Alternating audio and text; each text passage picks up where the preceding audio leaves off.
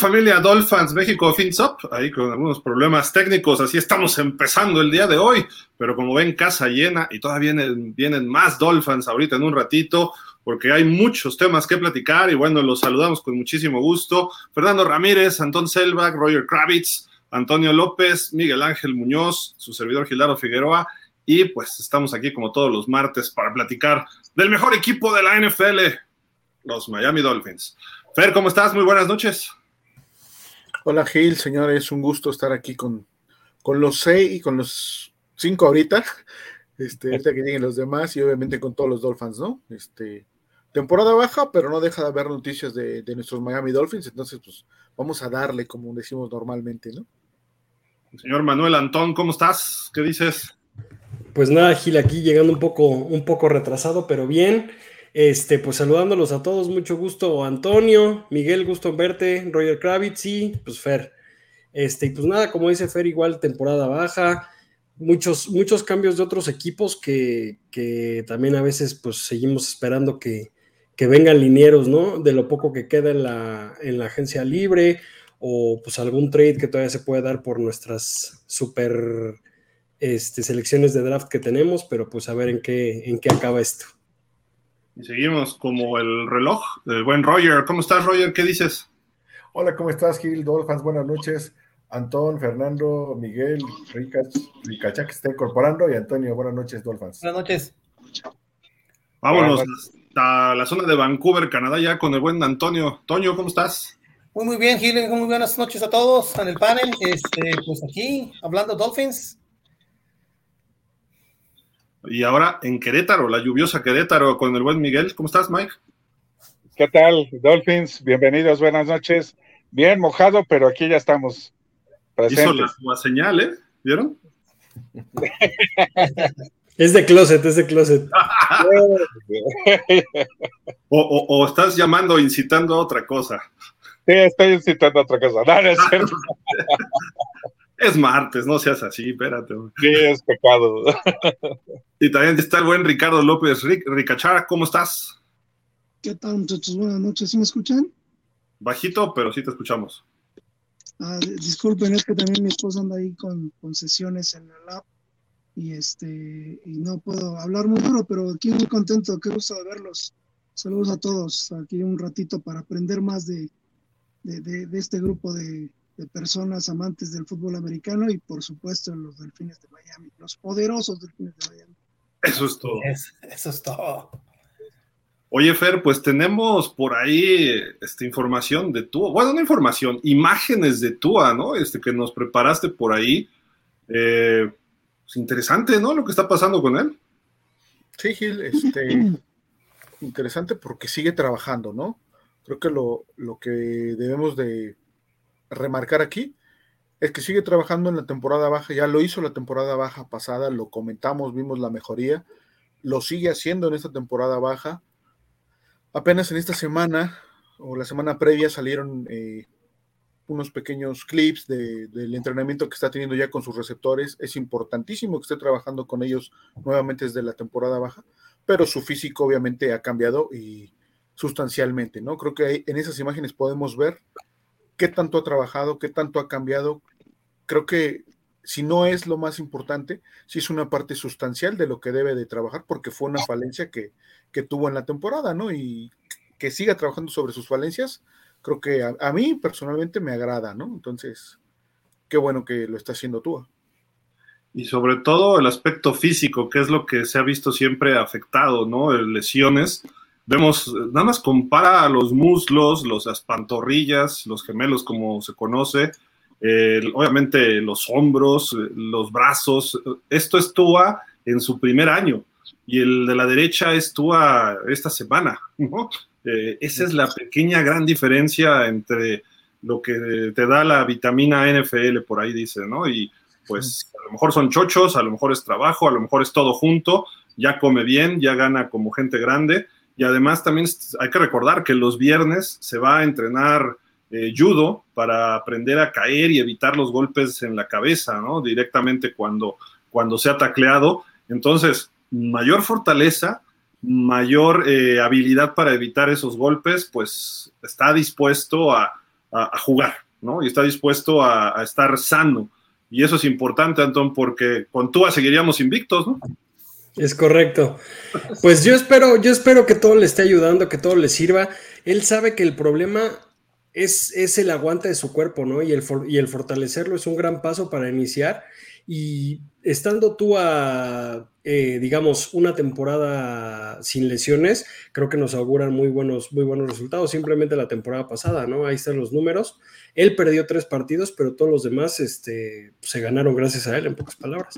Es malo depender de un jugador, como lo hemos dicho, sí, desgraciadamente es lo que, es lo que estamos esperando evitar, que, que pues, no se lesione. Yo, y lo, y lo dije desde hace meses, yo ojalá vea a Tua este, una temporada sano, a ver de qué es capaz de, de hacer. Pues no sé, ahí ustedes cómo, cómo, lo vean, este Roger, Antonio, Miguel, este Ricachá, pero sí hay un cambio sustancial físicamente, ¿no? Y además la actitud que él trae es de pues regresar y evitar problemas, ¿no, Roger? Sí, sobre todo recordemos que su antecedente ha sido de lesiones desde que estaba en el colegial. La más grave fue antes del draft, precisamente cuando la cadera pues tuvo esta lesión gravísima, ¿no? De, la, de aquella recuperación a la fecha, nunca más le ha dado problemas la cadera. Cuando fue la primera conmoción que supuestamente fue la espalda, lo que oficialmente se lastimó, pues ya no fue cadera, ¿no? Ha ido superando esas lesiones Tua. La, la, de la cadera que parecía, Toño, que lo iba a retirar, ¿no? Se decía que ni siquiera iba a llegar a la NFL. Fue una lesión la misma lesión que tuvo Bo Jackson. Bo Jackson. Misma, ¿no? Sí, Toño. Oh, sí, tío, es la misma lesión que tuvo Bo Jackson que acabó con su carrera. Uh, la, la sí, ventaja no. es que Bo Jack, digo, Bo, para Tua es que sí se necesita la cadera, ¿eh? Como coreback, pero sí. no es vital como lo de Bo Jackson, ¿no? Siendo corredor. Y que no es lo mismo los tres mosqueteros que 20 años después, también con la edad que tenía Bo Jackson, ¿no? No, Bo Jackson estaba, no estaba tan, tan, tan correteado, tenía como cinco años en la NFL. Sí. No, tenía, no, no, tenía mucho.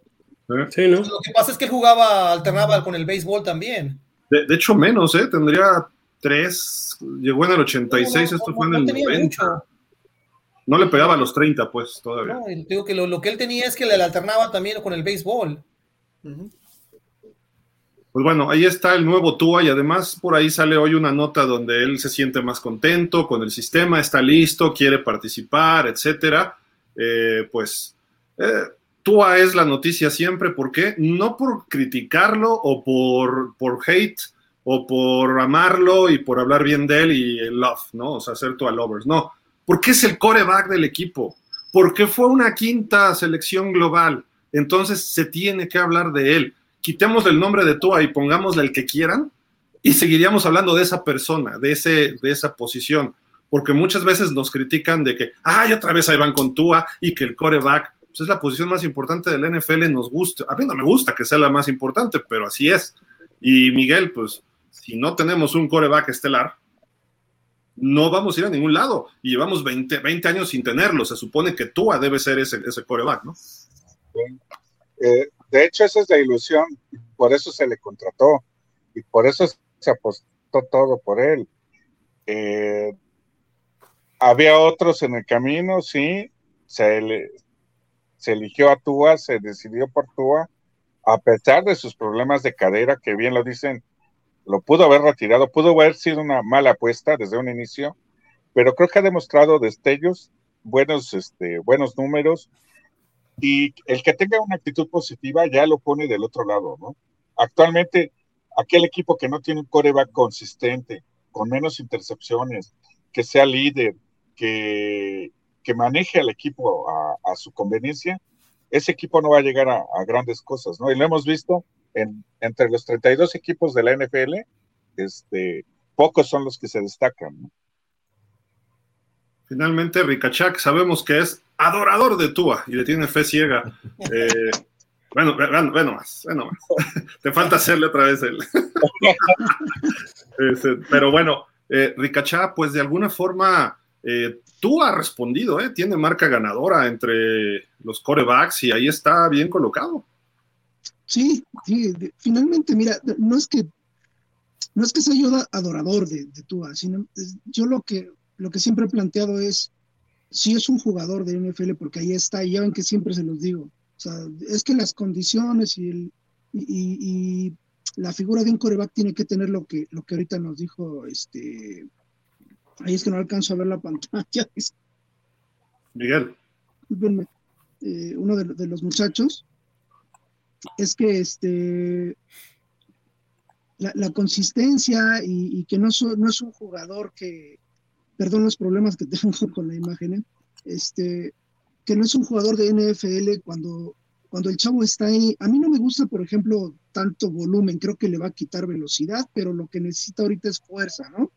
Este, no es que esté yo casado con él, como yo les decía eh, en algún programa, a mí me gustaba más Burrow, yo hubiera preferido que llegara Burrow.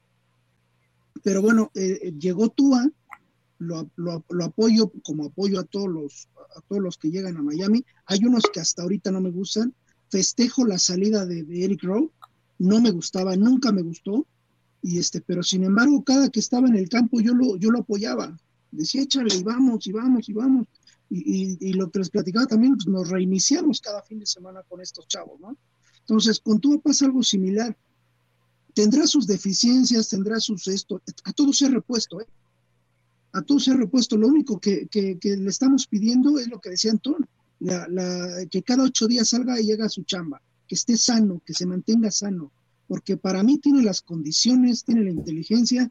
Eso de que pues tiene que hacer todo, yo me acuerdo de los cuervos de Baltimore, lo que para mí el líder ahí no era, este, creo que era Flaco el que estaba cuando ganaron el campeonato.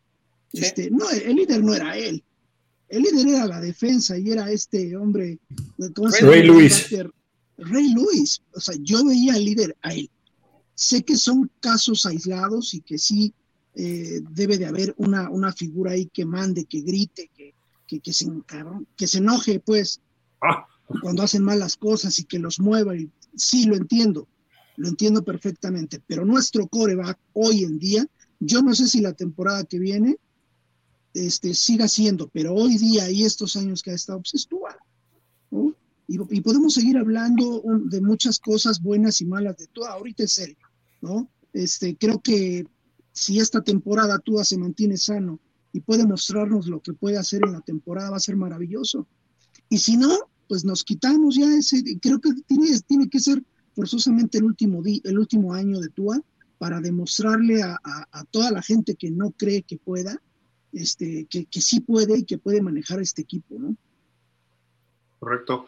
Eh, Antón, antes de, bueno, vamos contigo, Antón, y ahorita saludamos a Isra. Sí, este, sí, creo que estoy totalmente de acuerdo. Y algo que, caracteriza la cultura de, de Tua, pues es, el, es el estar feliz, ¿no? El, el, ser alegre, por así decirlo. El, artículo que, que, estamos citando decía que Tua quiere quiere, recuperar la felicidad así tal cual, ¿no? Y creo que muchas lesiones, incluso podemos nombrar muchos futbolistas como Eden Hazard o algunos otros, este, y en el fútbol americano mucho más, muchas lesiones son mentales. Entonces creo que esto de, que tú se olvide de, de, que se puede lesionar o de que algún mal golpe o algo, pues a lo mejor le sirve, le sirve también para, ese trabajo mental que, de repente se, desploma a medio partido y pues puede ser productivo para él, ¿no? Correcto. Y eh, bueno, ahora sí saludamos al buen Israel Jesús Estrada. Isra, ¿cómo estás? Buenas noches. Teníamos rato de no verte. Hola Gil, Dolphins, ¿cómo están todos? Un gusto saludarlos nuevamente, estar aquí. Sí, ya un, buen rato diría yo, pero pues ya eh, visitando por acá, pasando también a, a, ya los extrañaba honestamente, y ya queremos platicar un ratito de nuestro equipo, ¿no? De los Super Delfines de Miami, nuevos líderes de la división AF East. Wow, fuertes declaraciones de Hoy estamos destapados todos. ¿Cómo, ves a tú? Ahora está hecho un toro, ¿eh? Sí, sí, sí. Justamente eh, en el chat que tenemos pude ver las fotos que compartió Fer. De verdad el cambio es impresionante.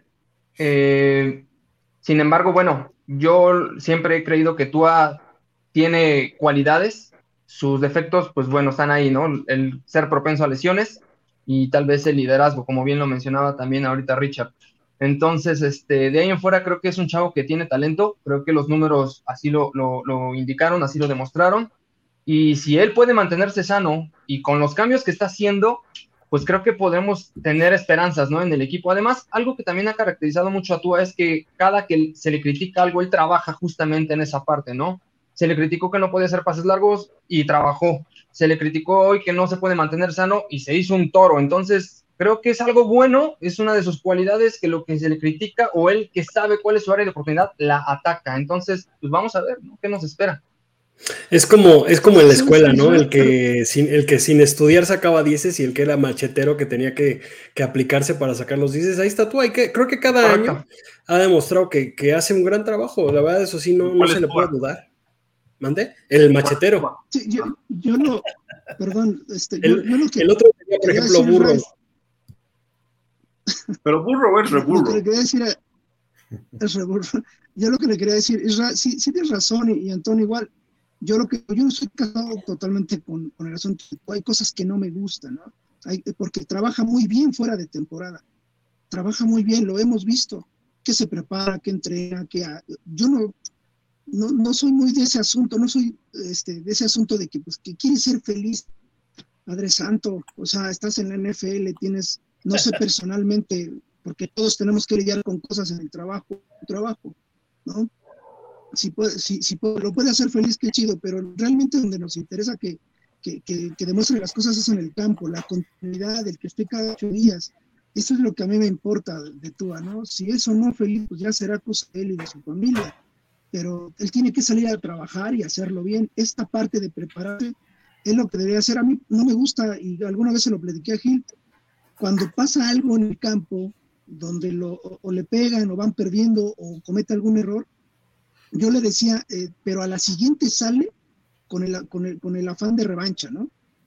Pero mientras lo veías en la banca hundido al chavo, hundido, y no lo había pensado bien lo, lo que dice Antón, y, es cierto, ¿no? O sea, el, el, tanta lesión, tanta crítica, tanto hate, tanto todo sobre el chavo, creo que de alguna manera le tiene que afectar o le tuvo que haber afectado, ¿no? Yo sí creo que tenemos el equipo para hacer muchas cosas, cosas grandes. Sí tengo algunas duditas ahora con, con McDaniel, este, no su forma de ser, porque ese, eso a mí realmente no me importa si está medio, medio loco, hace sus payasadas. No me gusta, pero no me interesa. A mí lo que me interesa es en el campo, ¿no? Entonces, este, pero sí lo de Tua, es, complicado, llega un, un, grado de, no de hartazgo, pero decir, compadre, tienen razón, ya es su quinto año y no hemos visto a Tua completo. ¿Sabes qué le va, a ayudar? Va para el cuarto, va para el cuarto. La vez que estuve con usted le decía, sale burro, hace su chamba, sale Ale, cada ocho días, cada ocho días. Y a Tua no lo hemos visto así. Entonces, es que tú a veces no sales, ese es el problema.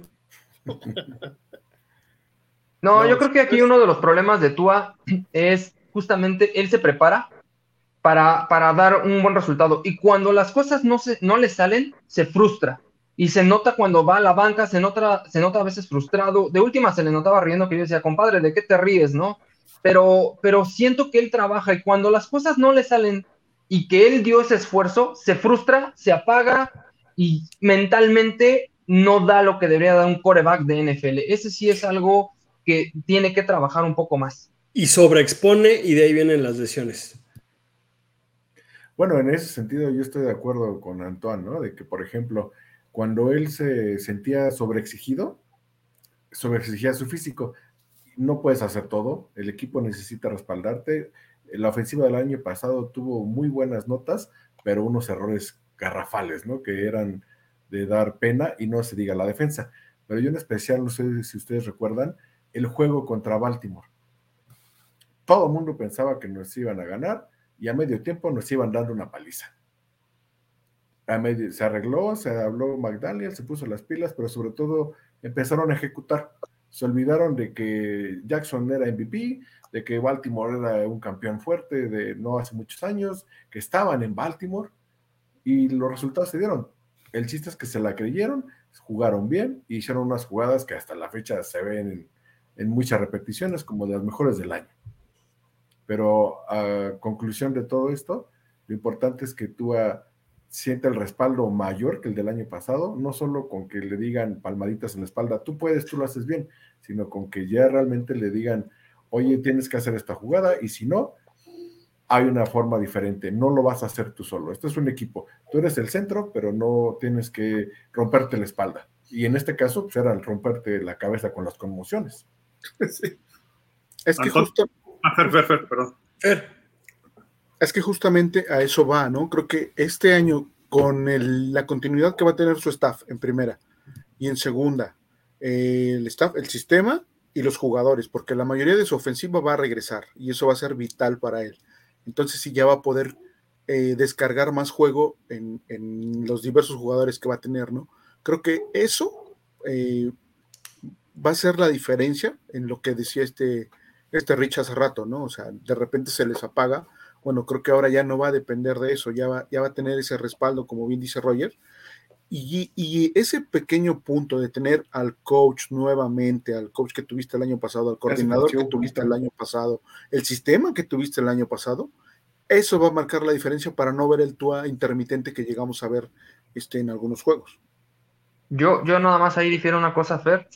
Yo hoy, hoy, salvo su mejor opinión, yo veo a la ofensiva más débil o un poco más débil de lo que estaba el año pasado. Teníamos a Mike Gesicki, teníamos a Cedric Wilson, que hoy está a, moneda de cambio. La línea ofensiva no hubo grandes refuerzos. Entonces, realmente hoy la ofensiva, si de por sí ya era predecible y todos ya sabemos que va a ir con Tyreek Hill y con Jalen Waddle, hoy es más predecible. Hoy va a ser más predecible todavía. Entonces, creo que ahí va a ser un punto a desventaja esta temporada, ¿eh? Antón lleva media hora, sí.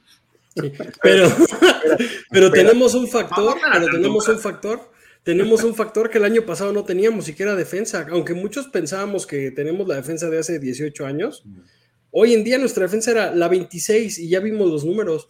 Y hoy en día tenemos una defensa en la cual puede dejar un poco, un poco descansar a la ofensiva, que muchas veces se, se sobreexplotaba a Tyreek Hill y salía con calambres, se sobreexplotaba a, a Jalen Wall y salía con calambres. Entonces creo que también ese, ese plus no lo tenemos. Donde estoy totalmente de acuerdo co- con Fer es que la continuidad, pero, pero donde creo que todos vamos a estar de acuerdo, es que las lesiones de Tua, las lesiones de Monster, las lesiones de Wilson llegaron por penetraciones de la defensiva contraria por una mala línea. Y es donde menos se ha reforzado el equipo, que es donde más se debería reforzar el equipo. Pero ¿sabes? Obviamente en el draft sabemos que pueden buscar, perdón, Fer, que por ahí pueden buscar algún, algún refuerzo o algo, pero creo que sí tiene que llegar algo, ¿no? Sí, sí tiene que llegar algo, pero también está apostando a la continuidad de esa misma línea, ¿no? Creo que ese es el plan de, del coach, eh, darle continuidad también a la línea para ver si pueden mejorar, ¿no? Y partir de ahí. Esperemos que sí, porque si no vamos a estar en un problema. Mejor defensa, sí, en el papel, porque todavía no lo hemos visto en el campo.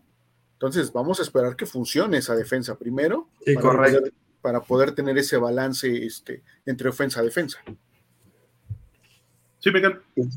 Yo opino también que ahora es cuando se va a ver el trabajo de Mike McDaniel como coach, porque ahora sí le tiene que poner jugadas nuevas a Tua, el sistema, todo lo que ustedes quieran, pero las jugadas eh, de sorpresa, las jugadas es- espectaculares tienen que venir también de- del coach. Y yo creo que es ya más responsabilidad de él y que nos dé un buen espectáculo y un buen juego, ¿no? Pues no sé, pero hay algo interesante. Por ahí salió, ya viene el draft, es en dos semanas y unos días. No tenemos, hasta ahorita no tenemos pick de primera ronda, pero eh, precisamente salió un ranking de todos los corebacks que han sido picks de primera ronda del 2010 para acá. A ver qué opinan ustedes. Por ahí tenemos, eh, obviamente, el número uno, perdón, tienen a Patrick Mahomes, vemos eh, ahí a Ryan Tannehill en 12, vemos a Tua en 17, que son los dos corebacks que Miami ha tomado en estos últimos 12, 13, bueno, 12 temporadas, perdón, eh, en primera ronda. Pero en segundo está Josh Allen, Cam Newton, Joe Burrow, Lamar Jackson, Andrew Locke, Deshaun Watson, Justin Herbert, Kyler Murray, Jared Goff, Carson Wentz. O sea, que estés abajo de Carson Wentz, Tannehill y Tua, como que no sé. Obviamente esto es algo de un grupo de medios en Estados Unidos pero no significa que sea algo, no es Pro Football Focus, tampoco es NFL. Pero bueno, luego viene Baker Mayfield, James Winston, Teddy Bridgewater, Teddy Bridgewater, este, Daniel Jones, luego Tua, Marcus Mariota, Griffin, perdón, Mitchell Trubisky, Sam Bradford, Blake Bortles, Sam Darnold, Tim Tebow. Acá hay más, porque ha habido 31. Wayne Gabbard. Blaine Gabbard, Christian Ponder, eh, Brandon Whedon, Jake Locker, EJ Manuel, Dwayne Haskin, Josh Rosen, Johnny Mansell, Paston Lynch, ahí hay un hueco, y Jordan Love. Sí, porque Jordan Love todavía no tiene sus, sus rankings completados. Hay un dato también que si Tua hubiera jugado los mismos juegos que Ryan Tannehill, ya lo hubiera superado en yardas, que eso también es importante mencionarlo. ¿eh? ¿Los mismos juegos en estas tres temporadas? Sí, correcto. Acordémonos que el hubiera, el hubiera no existe. Y la verdad y la realidad es que Tua se lesionó, lo sacaron, lo banquearon. Entonces la realidad es que se, se nos lesionó, no, no, no, no nos ha durado una temporada completa. Entonces ese es el punto débil de Tua, que no dura, su durabilidad. Yo no cuestiono sus, sus, sus habilidades, porque Sí, tenemos claro. un equipo de, de- de receptores increíble. Y yo pienso que la salida de Gesicki no nos afecta mucho, ni la de Sherfield. Gesicki en el sistema de McDaniel no entró y el año pasado sus estadísticas nos lo dijeron que no, su productividad no fue la misma que el año anterior. Entonces, con, con tight ends de medio nivel y si traemos uno de la segunda ronda, yo creo que por ahí nos va a ir bien por ese lado. Yo, mi, mi, fo- mi enfoque sería para mí la línea ofensiva. Enfocarnos en la línea ofensiva porque apostamos al mismo este, juego terrestre, un, un- un par de cambios en, en- en los wide receivers, la defensa en el papel, yo creo que está en la top 5, en, la números, en las primeras cinco de la liga. Hay que verlos en el campo, que, que se conjunten, pero sí, la, la, la, la idea es, entiendo que, que muchos jugadores de la línea son muy jóvenes y los quieren seguir este, jugando, juga- que jueguen juntos, que se, que se acoplen más con, con, con el veterano de Teron Amsterdam y su, su, su, su experiencia. Yo pienso que sí puede traer a, a un par de ellos, por lo menos, un- con muy buenas, este, eh, ¿cómo se dice? Ah, Expectativas. Sí, sí, sí, sí, pa- para complementarse. No, Pero- totalmente de acuerdo contigo, ¿eh? Una, cosa, nada más, extrañar. rápida, Estoy de acuerdo, rápida. ¿eh? Una cosa, una muy diferente es que Mike Gesicki no lo hayan usado y otra que no haya preocupado a las defensas rivales, que hoy no las va a preocupar, que aunque estaba presente en el campo, habría huecos para otros receptores. Una cosa es que no lo hayan usado y otra cosa es que ya no lo vas a tener preocupando a las defensas rivales, ¿eh? De acuerdo, pero no estaba en todos los snaps, ¿eh? Exacto. Casi, casi No ni, ni los salían snaps. los snaps. O sea, vamos Yo- a hacer la cosa es que estaba solo y no le mandaban pases, ¿no? En- Pero en- bueno, en- este déjenme saludar rapidísimo, ya se incorpora también con nosotros el buen Leopoldo ¿Cómo Ruiz. Polo, ¿cómo estás? Buenas noches. ¿Qué tal? Muy buenas noches, ¿cómo les va? Aquí saludos a todos, son demasiados, entonces pues bueno, ahí me voy a ir saludándolos a cada uno. Bueno, llegaste al último y saludas uno por uno. Ah, saludos, Ya sales en la barrita de inicio de la compu, Polo, de que ya no cabemos. Roger, ya tenía tiempo de no verte, mi estimado Antonio, siempre un Hola, placer, hombre. Qué bonita Igualmente. chamarra. Qué bonita chamarra. Isra, ¿cómo estás? Cada vez más delgado, hombre. Ah, Pasa la Polo. receta. Hola, Ricardo. Hola, ¿cómo estás, Miguel? Hola, Gil. Hola, Buenas coach, buenas tardes. Buenas noches. Pues eh, digo, a final de cuentas, aquí, aquí tenemos el ranking otra vez. ¿Ustedes creen que Tua deba estar en la posición 17? Estamos hablando de quarterbacks seleccionados en primera ronda del No. 2010 a la fecha. Está muy manchado, ¿no? Yo pienso que no. No, No. Por ahí hay como cinco que están arriba de él que no deberían estar arriba de él. Pero Teddy Bridgewater sí debe estar arriba, ¿no? tampoco. No me toquen ese Mike. No, in- increíble que esté tan abajo, ¿no? Creo yo que, por ejemplo, eh, Cam Newton creo que está un poco elevado. Sí. Sobrevalorado. completamente. Sí, pues Yo creo que más bien los, lo- la- las puntuaciones van por lo que se ve si han llegado a Super Bowls, los partidos ganados, las yardas que tienen. Por ejemplo, tenemos ahí a, Cal- a Kyler Murray, que pues no, no, para mí sobrevaluado, ya lo he dicho. Jared Goff, por ejemplo, sí lo veo muy alto, pero ya llegó un Super Bowl. Entonces yo creo que también como que están poniendo esas variables, ¿no? Si nos vamos a puro talento, yo te quito de ahí seis antes que tú, ¿eh? Sí, sin broncas. completamente. Sí, claro. A ver, ¿a quién es Fer? ¿A quién es? Yo te quito de ahí eh, a Cam Newton, a Kyler Murray, a Jared Goff, Carson a James Winston y a Teddy Bridgewater. Ya Teddy, sí. Pero y a Daniel Jones. ¿A qué le llamas talento? O sea, porque que sea pasador, que asume el equipo, que sea líder. O sea, ¿a, a- a qué te refieres, pues? Ok, que tengas cualidades para ser coreback, en primera, ¿no? Que puedas ejecutar eh, correctamente un plan de juego. A lo mejor no es el plan idóneo para ti, pero que lo puedas ejecutar y que sepas llevar la ofensiva, que tengas eh, cierto, ¿cómo llamarlo? Cierto colmillo o manejo de, de las defensivas. Creo yo que eso es, es vital, ¿no? Y yo, hay cosas que no le veo a todos, ¿no? Ok, ya, ya, ya, ya, ya te cacté, pues. Polo, ¿cómo, cómo ves este, este ranking? Pues mira, sí hay un poquito, asiste un poquito a la razón, nada más que algunos de los que mencionó Fer, o más bien dos, ya, han- ya han llegado a Super Bowl. Hay que ver cuál es el criterio que toman para, para ponerlo ahí. Sí considero que Tua está muy abajo, ¿eh? Y, y- y por muchos sentidos no, no, no pondría yo a Daniel Jones encima de él, pero ni soñando. A lo Este- mejor Daniel Jones está por haber ganado un partido de playoff, posiblemente. Es probable, o sea, pero no creo que sea un. Es que habría que ver cuál es el criterio, porque si es de resultados, ni siquiera Tim Tebow debería estar en esa tabla. A Cam Newton arriba de Joe Burrow. Pero sí, exactamente, exactamente. Entonces, eso más o menos te da la pauta de que este ranking es basado como mucho en, en juegos ganados o, o- o- o en, en logros. Digo, Cam Newton yo estuve en un Super Bowl, ¿no? Entonces, en logros, ¿Fue más, más, más que en talento, en logros. Yo creo que ahí se basa esa tabla. ¿eh?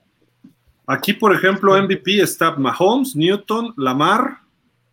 Eh, no sé, ayúdenme si hay alguien más. Creo que Dishon, no. Dishon- Dishon fue MVP, ¿no? No.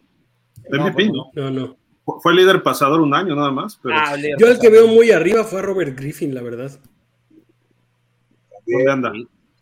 Abajo En el de 19. Sí, porque además tuvo carrera corta, ¿no? Muy corta. Sí, correcto. Sí, Cam. Newton, MVP. Andrew Locke no, pero para mí es mejor coreback Andrew Locke que Cam Newton. Sin Sí, duda, Sí, sin sí, duda, sí, sí. sin duda, ¿No? sin duda. Entonces, creo que sí está medio rarito el ranking, ¿no? Pero bueno. Lo que sí, orgullosamente de esa generación, el más alto es Tannehill. Sí, exacto. Ah, No, Andrew Locke, Andrew Locke, sí, de Ah, esa sí, Andrew Locke. Andrew Locke.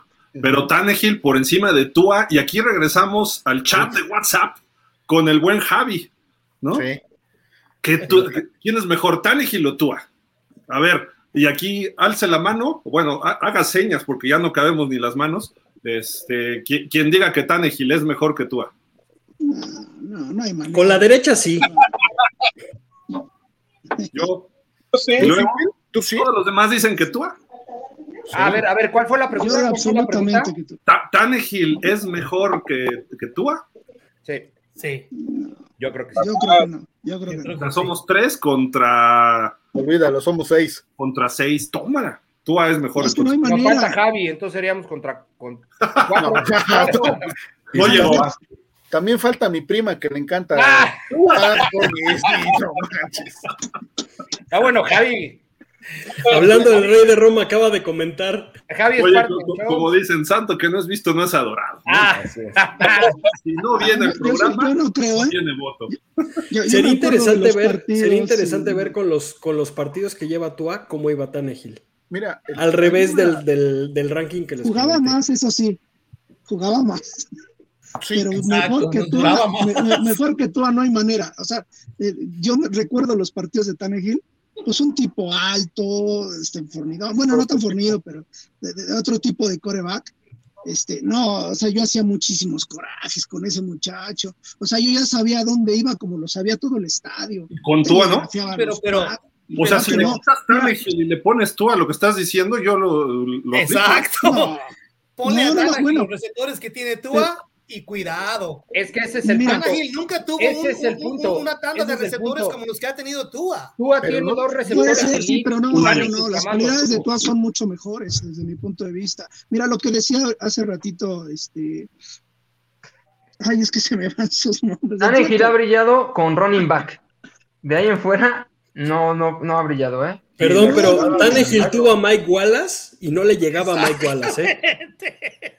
La única que No, no le llegaba a nada nadie, del o sea- milagro en Miami y nada más. Y, no, y además ni siquiera fue de él, él puso un pase de, de ¿qué? De 10 cinco yardas. de Y. Tannehill, Tannehill ha contado con mejor línea ofensiva de la que ha contado Tua. Sí, totalmente. Y mejores corredores. No, y espérate, lo, lo que decía Isra hace ratito de, de la ofensiva, a lo mejor me desvió tantito, pero creo que es parte de, de lo mismo. Esta ofensiva que, que- que tenemos este año, a mí lo de hace varios años es la línea ofensiva, que no terminamos de cuajar, no terminamos de armar, no terminamos de hacer absolutamente nada. Que decimos que vamos a, a darle continuidad. ¿Continuidad a qué? A continuidad a la mediocridad con la que hemos estado en la línea ofensiva es triste.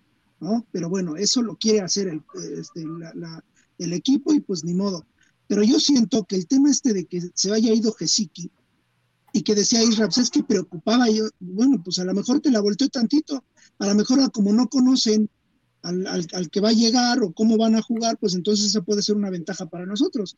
Que sí que aunque lo tuvieran ahí no lo, no lo utilizaban. Y que preocupaba pues a lo mejor en todas, pero yo sí creo que está más equilibrado el equipo, porque aunque se vaya este Wilson, que a mí no me gustaría que se fuera porque el, el- el- el ataque terrestre nos funcionó, a mí me gustó muchísimo el, equi- el- el equipo de- este, con, con- con los corredores esta temporada. Y Monster también, o sea, los dos a mí me encantaron, cómo, cómo jugaron, cómo hicieron, o sea, tenemos juego terrestre, sí tenemos juego terrestre, no tenemos línea, creo que ese es el punto y el medio de todo el asunto, no tenemos línea.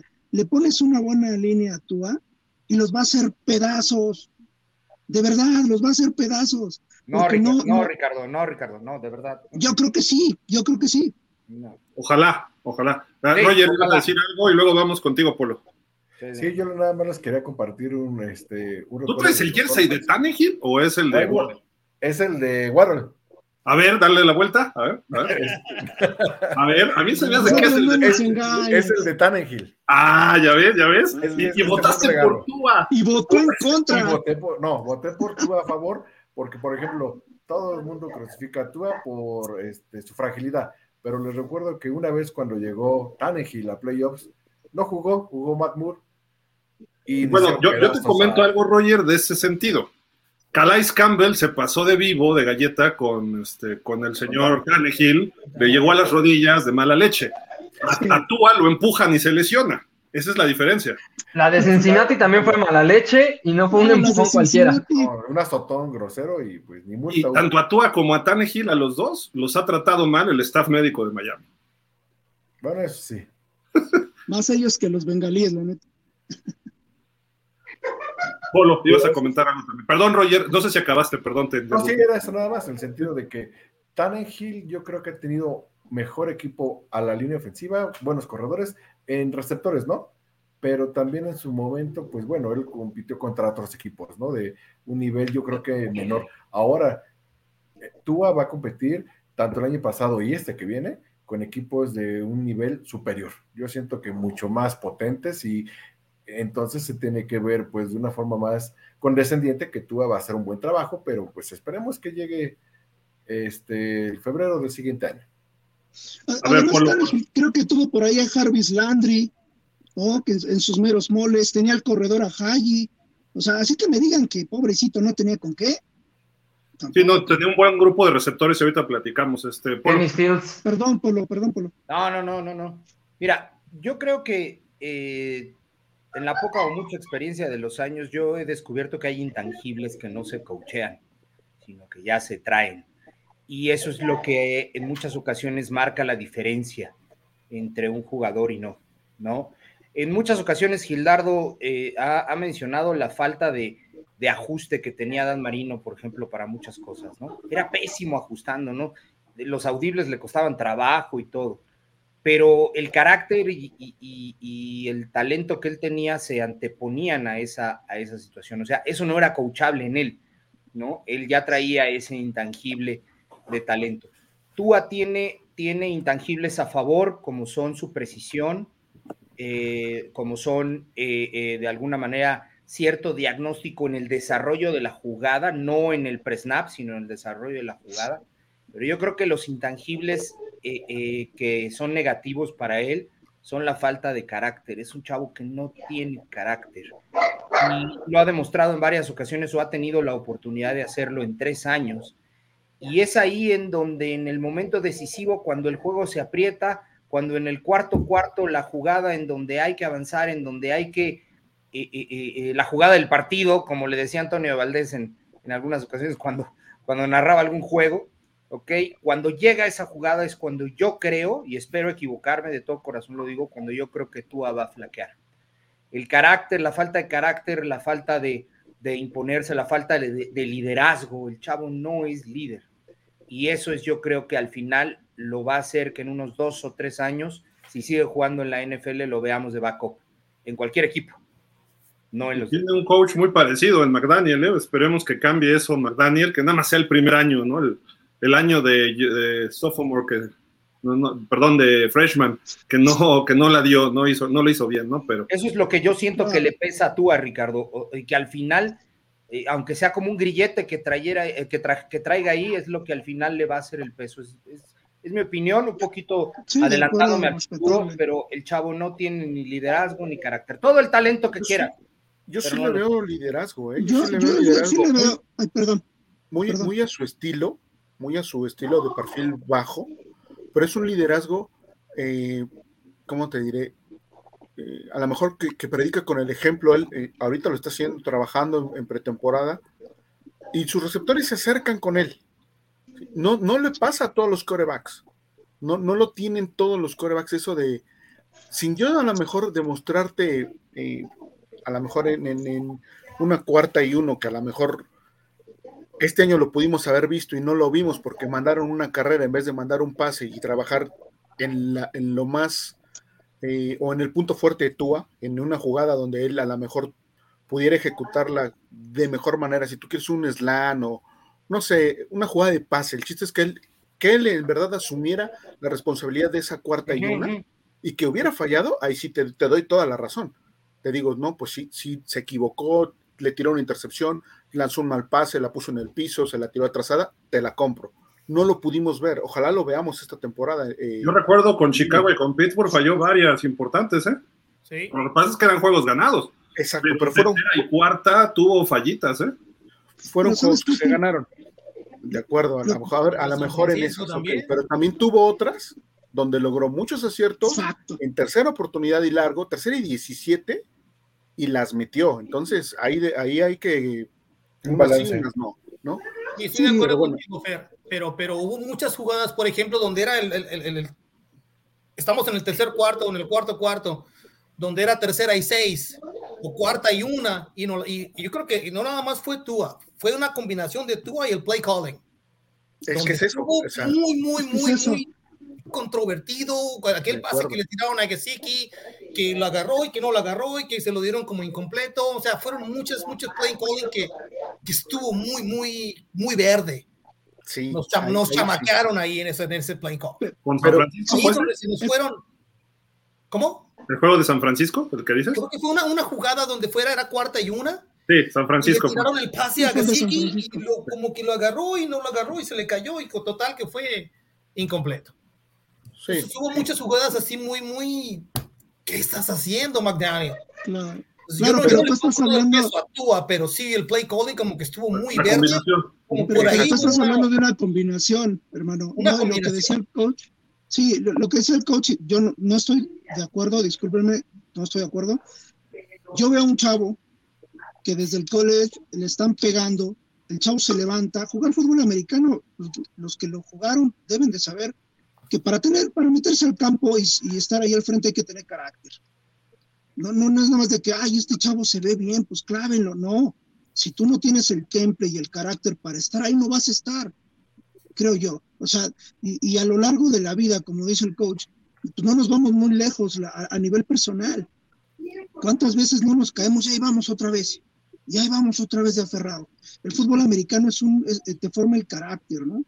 Y, tú has demostrado muchas cosas. A mí hay cosas que no me gustan, lo digo, pero de verdad, cada que decimos es que se achicó, se achicó, no, hay una combinación de todo. Hay una combinación que se juntan los factores y no se dan las cosas. Porque entonces, ¿qué, hubiéramos dicho si ese pase de Gesicki lo agarra?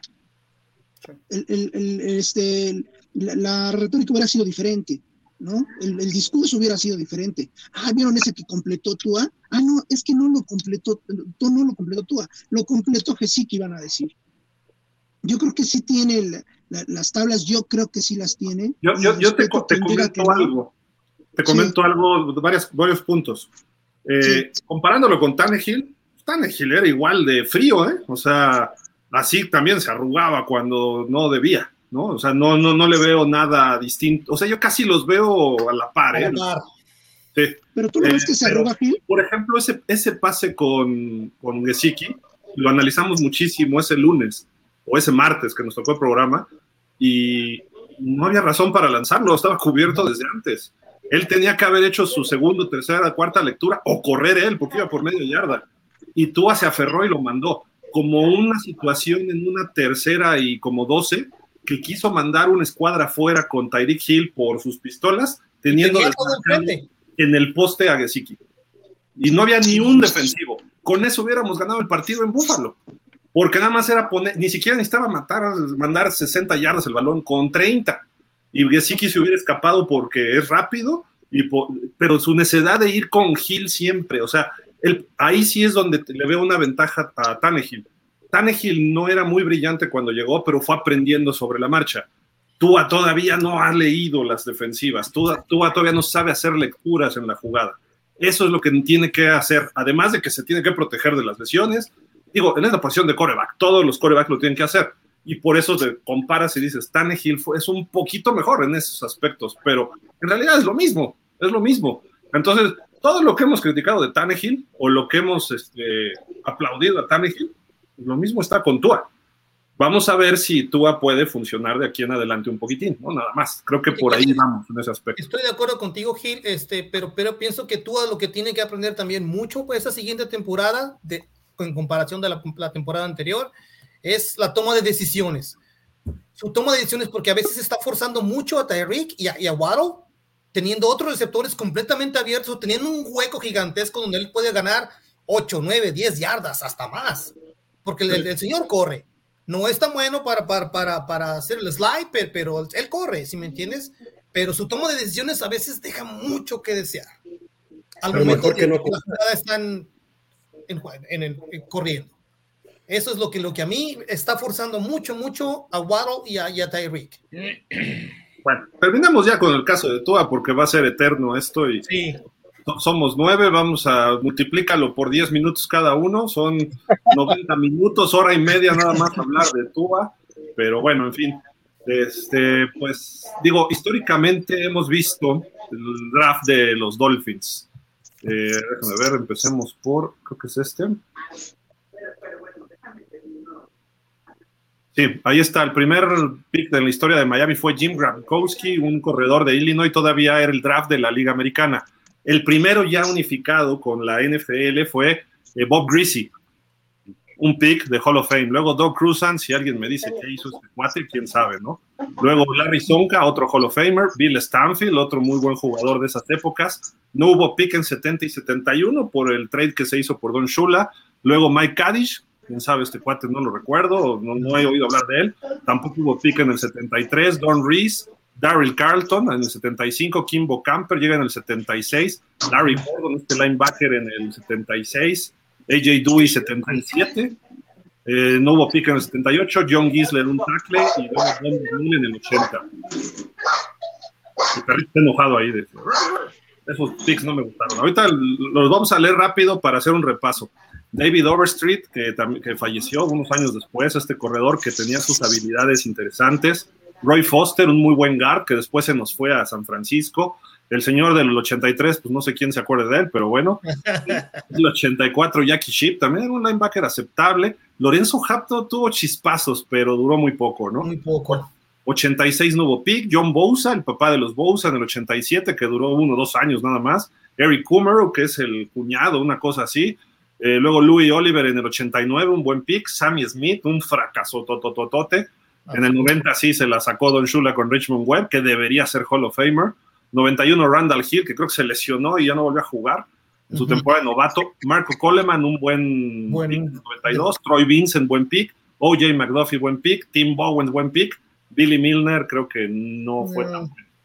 Ahí entra la época del señor eh, Jimmy Johnson, Jimmy Johnson. Darren Gardner, que fue bueno. Yatil Green, otro como el otro receptor que decíamos que se lesiona y ya no volvió a jugar. John Avery tuvo dos chispazos y parle de contar. Luego no hubo pick 99 y 2000, creo que fue cuando llegó este Ricky Williams, no estoy Ricky seguro. Williams. Sí, ¿verdad? Sí. Luego en 2001 Yamar Fletcher, que bueno, pues no sé qué haga ahí. Otra vez no picks en el 2002 y 3. Ese, ese fue lo de Ricky, 2002 y El 3. de- Ya, ya, ya. Vernon Carr y tackle, Ronnie Brown, 2005, que ahí pudimos haber tenido Aaron Rodgers, pero no, vamos por Ronnie Brown, que no fue malo, pero bueno, en fin. Luego Jason Allen en el 2006, Ted Ginn Jr. en el 2007, pero bueno, dio algo bueno Ted Ginn, ¿no? Pero sí fue un fracaso porque se esperaba que fuera Brady Quinn, no sé si se acuerdan de eso, ¿no? Pero Ya. Jake Long, que fue bueno a secas, pero ahí debió haber sido Matt Ryan. Bonte Davis, que se va llorando cuando lo corta el señor Ireland, y luego se, se retira del NFL al medio tiempo con los Colts. Jared Odrick. Bueno, Ese a mí me gustaba eh, cómo jugaba Audrey. Era bueno, pero ah, no- tiene no. carrera de cine ya, y es actor Ya. también. ¿Es actor? Sí, tiene una o dos películas, me parece. Y una gran X, melena. ¿eh? También tenía una, una gran melena. Sí. Mike Pouncey en el 2011, el centro, que creo que fue bueno, pero también lo dejamos ir muy pronto. Luego viene el señor Tannehill, el fracaso de los fracasos del La peor de todas. Dion Jordan, ¿no? Ya. Jawan James fue buen tackle. Devante Parker quedó a deber también mucho. Sí, Darren. Tonsil, gracias, nos has armado un equipo. Charles Harris, otro fracaso. Otro fracasazo. Minka Fitzpatrick fue bueno, pero decidió irse porque se peleó con Flores, Christian Wilkins, el señor Igbinogini, Austin Jackson y Tua en el 2020, Jalen Phillips y Jalen Waddle en el 21, 22 y 23 parece que no va a haber pick, así de que todos los primeros picks que hemos tenido. Antón, ¿cuál te gusta más de todos que no sea Dan Marino, ni Bob Greasy, ni Larry Sonka? Pues creo que, creo que lo dijiste y creo que la historia le ha sido muy injusta a Richmond Webb. Creo que sí se merece, sí se merece ahí tener su, su carota en el Hall of Fame. Pero, a ver, obviamente creo que si, si analizamos bien qué, produ- qué tanto han producido los picks, pues te puedo decir que simplemente el más reciente es el del año pasado, que aunque no tuvimos pick, se dio por Tyreek Hill, que se convierte en nuestro primer pick y pues rompió récord de franquicia, entonces ha sido, ha sido bien utilizado, ¿no? Eh, ¿A ti cuál te gustó, Roger, de todos? Larry Sonka, sin, sin duda, fue el mejor de. Ah, pues, es que les digo que esos tres no, pero bueno. Sí, bueno, independientemente, yo creo que, bueno, de los tres, pues yo creo que actual, de los últimos 10 años para acá, pues yo, yo siento que. Que Noah, ay, sí. No, no, que, no, Sí, que, muchacho. este, no, pues que, que Tua, que Tua realmente sí, porque a lo que voy es que había muchos mejores que él, pero pues ya no los pudimos agarrar, entonces ya no se vuelven mejores para ti. Agarraste lo mejor que tuviste a tu alcance. Aunque aquí Gil se me va a enojar porque él cree que Herbert es mejor que Tua. El número sí lo está demostrando, pero todavía faltan campeonatos.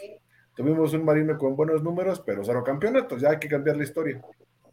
Por tantos números y más campeonatos. Ri- Ricachá, Híjole, no, pues sí, este. Pues es que yo lo tengo que decir, no puedo traicionar mi, mi amor por Dan Marino, no puedo. O sea, es, es- me, me traiciona la, la mente y el corazón. A mí, para mí, Dan Marino ha sido lo mejor que nos ha pasado en la historia. O sea, yo de niño, ya estaba muy chiquito, ya estaba yo gritando de felicidad porque pensé que era mexicano. No, no, yo no lo cambio por nadie. Miguel, ¿tú quién, quién ves de todos estos?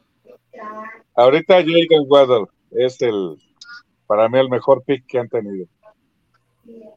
Correcto. Ahorita. Y como dice este Rica- Ricachá, eh, me traiciona el corazón y Dan Marino también es, eh, sigue siendo mi ídolo hasta la fecha. Mi estimado Toño, Pues igual, o sea, es que es lo mejor que le ha pasado a la franquicia. No ganó un Super Bowl, pero el talento, que no, no, no, era otro, otro boleto. Dan Marino, en lo que es el, el- el- para mí el pick de la historia, el mejor pick de la historia de los Dolphins, para mí.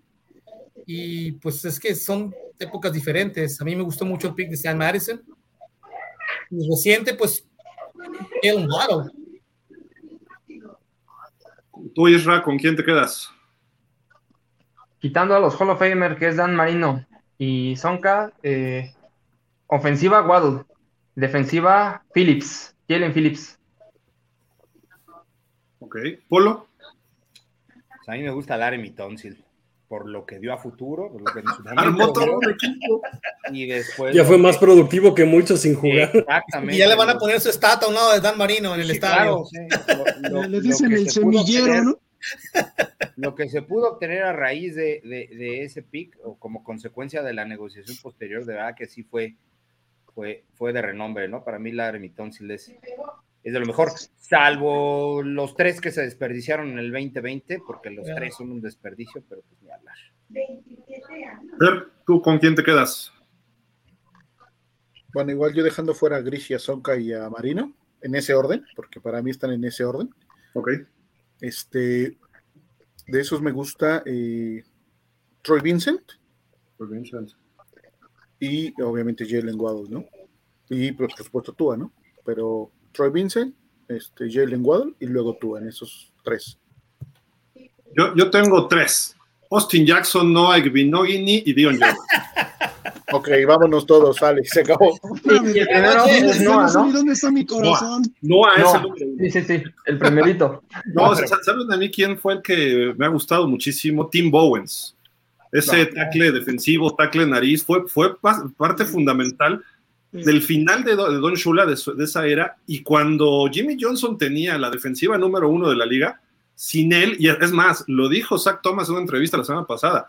Tim Bowens era el que movía esa defensiva, digo, obviamente en la ejecución, la movía Zach Thomas, pero eh, gracias a ese cuate él está en el Hall of Fame, ¿no? y de- además de otros como Trace Armstrong, en su momento Daryl Garner fue una buena selección, el único pick que hizo creo que bueno el señor este, Jimmy Johnson de primera ronda, porque agarró a otros, ¿no? Zach Thomas y Jason Taylor, y bueno, Madison, no, Madison fue de él. Sí, ¿verdad? Ah, Madison, ¿no? Y Sí. Patrick Surtain, ¿no? Fueron Sí. de- Los dos, los dos fueron de él, sí. pero fueron en rondas bajas, no, no de primer pick, ¿no? Entonces, creo que, creo que esos son, y me, me fui del lado defensivo porque los ofensivos tienen jersey retirado, están en el Hall of Fame, etcétera. Y sí, estoy de acuerdo con todos ustedes, ¿eh? Jalen Waddle puede ser ese, ese gran receptor eh, que se establezca, ¿no? Eh, eh, digo, Paul Warfield no fue pick de Miami, pero fue uh, histórico, ¿no? Hall of Famer. Y creo que debería estar, digo, no pick de primera ronda, pero Mark Clayton, por ejemplo. Y ni se diga Richmond Webb. Oh, Richmond Webb debería estar en. Hall of Fame y creo que es de los mejores picks que hemos tenido.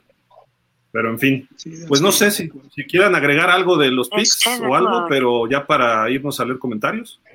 Tuve una observación, como que no sabemos escoger bien, ¿verdad? En general, los últimos 20 años, mal. Es una regla de los delfines. Todo lo que nosotros estamos esperando, porque somos coach de sillón, siempre decimos, "Ah, vamos a ir por este, vamos a ir por-". Todo lo que ustedes piensen, Miami lo hace al revés. ¿no? Sí. Queríamos a, a cierto mariscal de campo, se traen al que todos decían, no, este no, tráetelo. ¿no? Que queríamos, yo no pensé que iba a llegar Waddle. Yo tenía al menos un par de opciones, de mejores opciones según yo. Ahora lo adoro al condenado Chaparro, pero, pero yo estaba esperando a otro, a otro en específico, ¿no? ¿A quién? ¿A Entonces quién? llega- Ahora dinos, Pikachu, no nos dejes con. No, no, no, porque me, me van a matar. Sí, de por eh, a Chase, por supuesto. No, pues ya Pero, se por había ejemplo- cuando nos tocó, ¿no? Sí, Chase ya no estaba. Estaba de No, ya- ya Smith no todavía. alcanzó. No, Devonta Smith. Pero, pero Devonta Smith también ha hecho buena chamba. Yo pensé que no iba a durar. El flaco este eh, Ya. Fideo, y míralo, ha funcionado el chavo, ¿no? De- yo, Pues de sí. verdad, o sea, todo lo que. de decir, es que Miami, esta, mi esposa se cansa de decirme, güey, cada, cada temporada me dice lo mismo.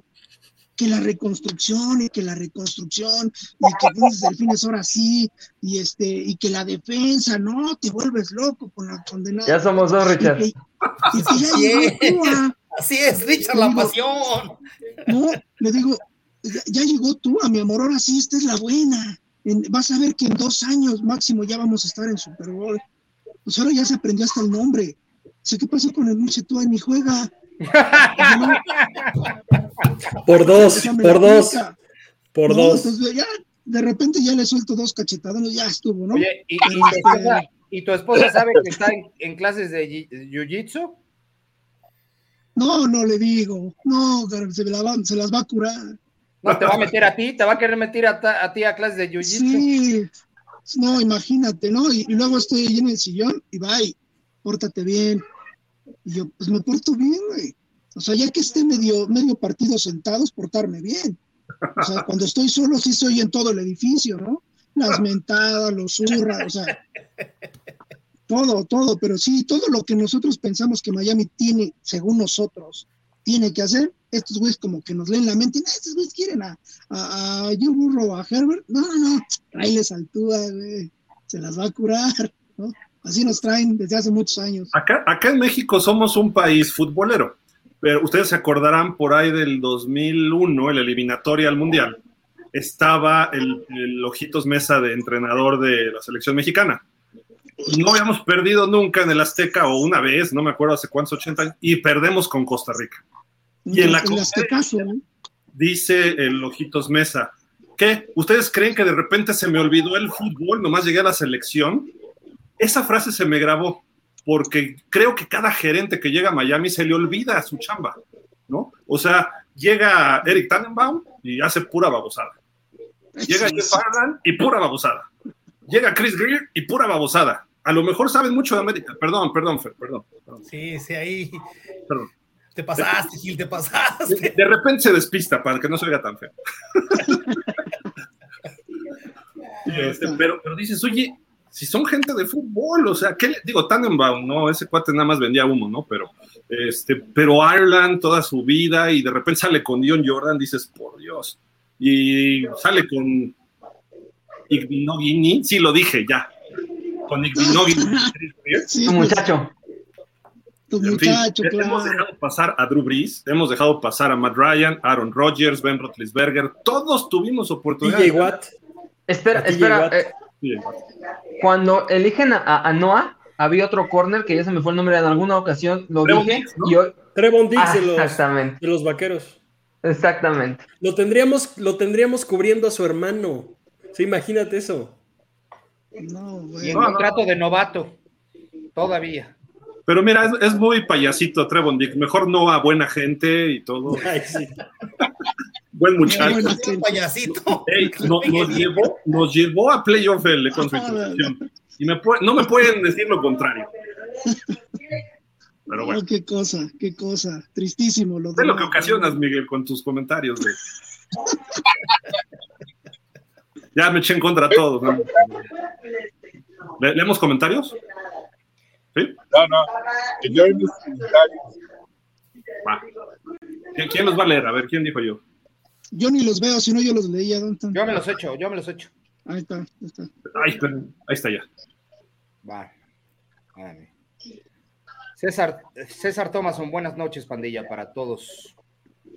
Saludos, mismo César. Miguel Ángel Méndez Palacios, buenas noches. Estuve leyendo lo que pasó con Drew Brees y espero que tú tenga la misma historia. Qué optimismo, Go Dolphins. Ah, yo, yo no sé si cuando lo dejamos ir dos veces en el draft y luego en la agencia libre o cuando, o cuando retomó el camino en los Santos. Edgar Chávez, buenas noches, Dolphins. ¿Qué jugadores les gustan y qué posiciones se quieren cubrir en este NFL Draft 2023? Ah, ju- justamente ya tenemos ahí un gráfico de las necesidades de los Dolphins. Esto lo hemos sacado de varios, en pausa, lo sacamos de varios, eh, ¿cómo se dice? Pues fuentes, ¿no? Diferentes fuentes para hacer un balance, un, eh, digamos, déjame ver dónde está. Ah, No, y creo que to- todos coinciden, ¿no? Que línea ofensiva es el punto uno, si no Sí. tengo. Correcto. Línea ofensiva, ala cerrada y algunos ponen quarterback. No sé si se refieran a Tua o a backups, ¿no? Pero se, se tiene que mejorar ese, ese cuadro, ¿no? Ese grupo de, de este, pues, sec- sector del equipo, ¿no? Ahí está, vamos a tener cuatro picks nada más. Eh, ya se quitó el gráfico, es que tengo aquí congelado esto. Sí, ya se ve, ya se ve. ¿Sí? Sí se ve. Ah, ahí está bien. Ya, Se me, se me frició aquí medio feo, pero bueno. Línea ofensiva, ala cerrada, quarterback. eh, cuatro picks, segunda ronda del 51, tercera el 84, sexta ronda el 197 y en la séptima el 238. El año pasado también tuvimos cuatro, ¿ah? Sí, Sí. pero esta, este año tenemos uno más alto que es el de la segunda ronda. Sí, porque nuestra primera que- selección fue en tercera ronda y fue Channing Tindall. ronda, Tyndall. Tyndall, sí. Haces dos rondas, dos rondas te vas con línea ofensiva. Yo sí, sí agotaría o quemaría cartucho de dos rondas con línea ofensiva. Una de ala cerrada y la del coreback solamente que estuviera disponible alguien bueno. Si no, este, a lo mejor por ahí eh, eh, alguna gema escondida en el corner o en un linebacker, algo así. Igualito, yo estoy totalmente de acuerdo con Polo. Yo hasta tengo candidatos, ya se los puse ahí en el grupo. Iría en la segunda ronda, iría por Anton Harrison o por Steve Ávila. En la tercera ronda iría por el centro o guardia de Alabama, se me fue el nombre. Y aparte porque ese ya lo doy por hecho porque pues, Greer ama Alabama. En la sexta ronda iría por el tight end y en la séptima sí iría por el corner porque veo que aunque está Nick Needham y aunque ya regresa Brandon Jones y aunque creo que le falta un poco de profundidad, le falta suplentes a, a- a los corners, tomando en cuenta que también está Kader Cajú, ¿no?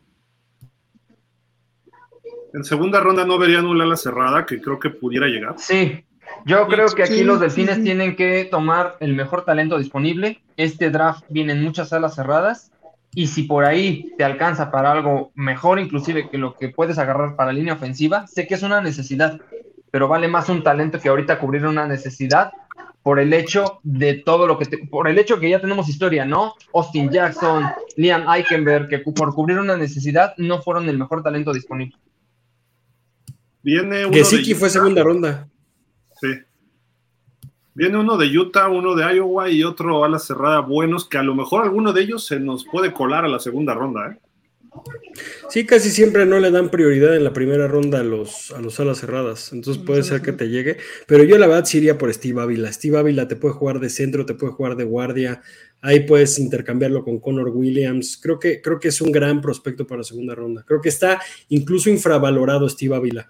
Por ahí también se puede colar, les, les comento, no es porque se llame Antón como yo, pero se llama Anton Harrison y también es bastante bueno. ¿Él de dónde pero, es? pero sí. Es de Washington, me parece. Es de Washington. Y este. Yo iría por ellos en segunda ronda, pero sí, las alas cerradas suelen tardarse en salir. Correcto, pues si viene de Iowa y está disponible, tómalo, porque ahí salen buenos alas cerradas. Es lo único que está produciendo Iowa desde hace años, pero entonces no hay que dejar ir el talento, así como por no dejar, ¿no? Nada más. Y a lo mejor bloquea más que Gesicki o que Smythe, no sé. Yo sigo bien molesto, o sea, que, que no se me ponga enfrente Greer, porque bueno, en fin. Seguimos con los. Ay, Eh. Eh, es el de abajo, es Rafa Jaramillo. Sí, voy, voy. Espérame, es que se me movió todo aquí.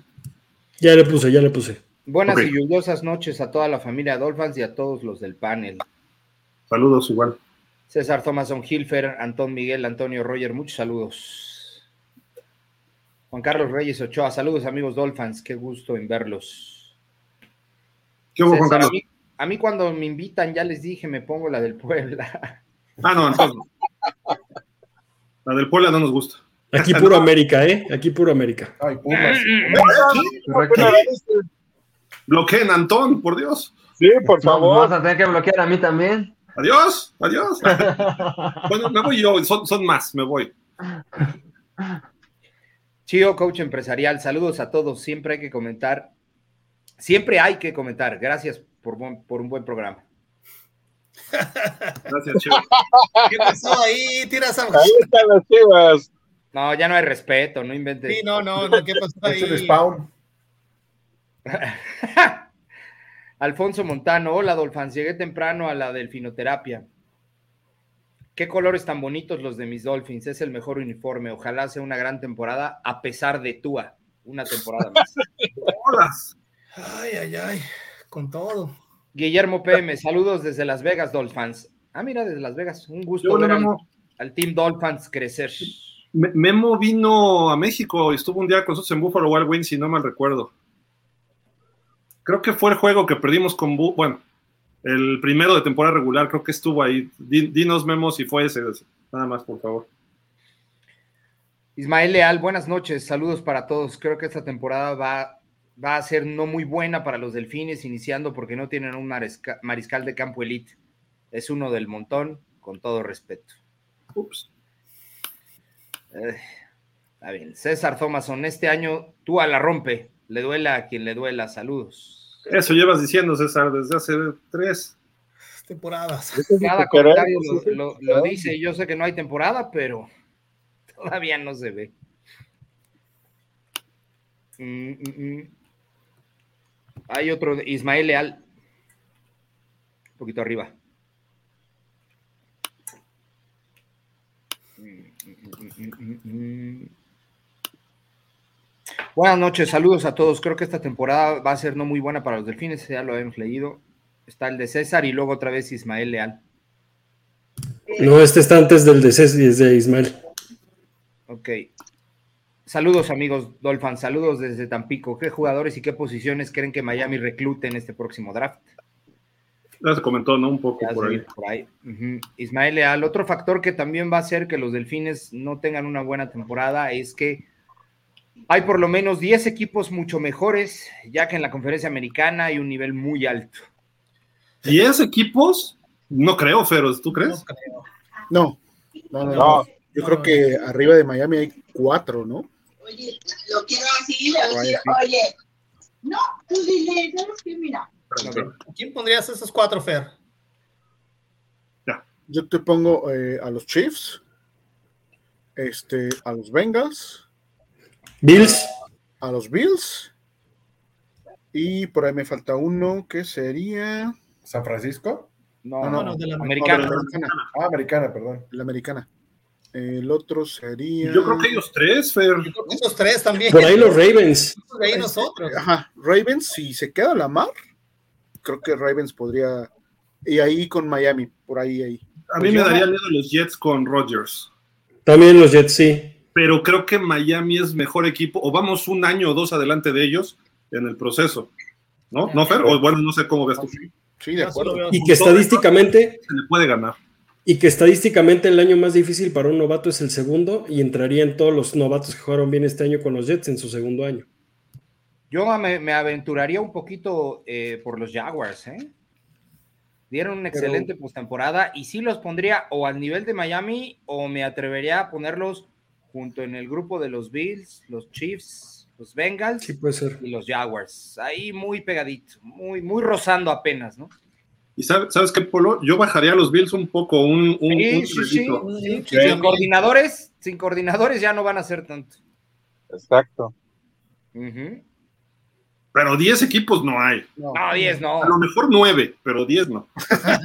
Con toda la NFL, pues, sin duda, ¿no? Sin duda, sí son 10. Creo que aquí En el problema es, y creo que aquí el problema es el, el calendario de Miami, ¿no? Que, que es juego difícil tras juego difícil tras juego difícil, porque recordemos que es el segundo calendario más difícil. Ya dije muchas veces difícil, pero bueno. Hay un, para mí un caballo negro de la Nacional van a ser los Browns, que se están dotando de buenos jugadores, ¿eh? Americana. Los Browns no lo están haciendo mal. De la americana. Perdón. Los Browns, ¿por Deshaun Watson o en general porque se están armando? No, en general se están armando, tienen muchos picks de draft, o sea, los Browns no, no, no, es- no invirtieron a lo tonto en, en Deshaun. Pero les falta. no, es que les falta consolidar, les falta armar. Y, este, lo- y- y como diría Gil de los Jets, son los Browns, ¿no? Siempre, así, siempre se caen. Exacto. Están uno Tienen abajo. coordinador defensivo en Jim Schwartz y Stefanski se encarga de la ofensiva. Ya jugó 5 o 6 partiditos de Sean Watson. Tienen todavía a, este Nick Chubb. Creo que Karim Hunt no ha salido. No sé ustedes, díganme, que no Está en recuerdo. la agencia libre, pero seguramente regresa. Quizá ahora le falten receptores, nada más. Porque a Mari Cooper es bueno, pero hasta cierto punto, ¿no? Y hay que ver No, también Sean Payton. el otro es Sean bueno, Payton el- y el otro- Wilson que nos ofrecen, ¿eh? Sí, también. Sean Payton y, y Russell Wilson también, sí O sea, hay algunos que son es- eh, este, sleepers, como le, como le llaman, sleepers, que están ahí como navegando abajito. Eh, uno de ellos es los Browns, sin duda es un sleeper. Pero otro yo pondría a Denver de sleeper, ¿eh? Es- es Nos toca padre. jugar con Denver, ¿no? Sí, Sí. sí, sí, nos toca. Si nos Pero Cleveland seguir, no. Sí. No, Cleveland no. La división de Miami, los, los cuatro de la división de Miami están dentro de los seis calendarios más difíciles de la temporada. Entonces, nada más para que nos demos una idea de, de dónde van a estar también nuestros. Puede pasar lo mismo, puede pasar lo mismo que el año pasado pasó con la conferencia, con la división este de la nacional, perdón, que podía clasificar los cuatro. Creo que en la conferencia este de la americana este año puede pasar lo mismo. ¿eh?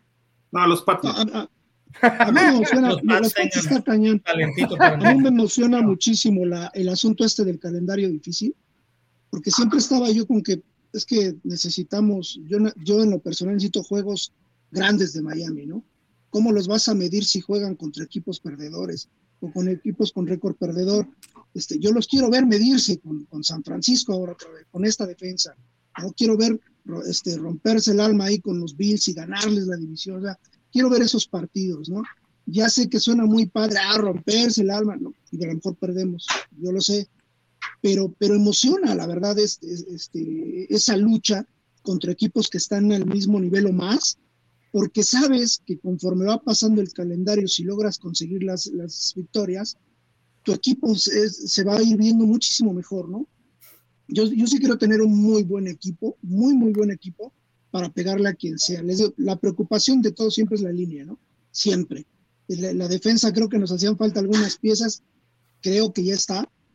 Una cosa es eh, la plana y otra es cómo lo cómo ejecutan, ¿no?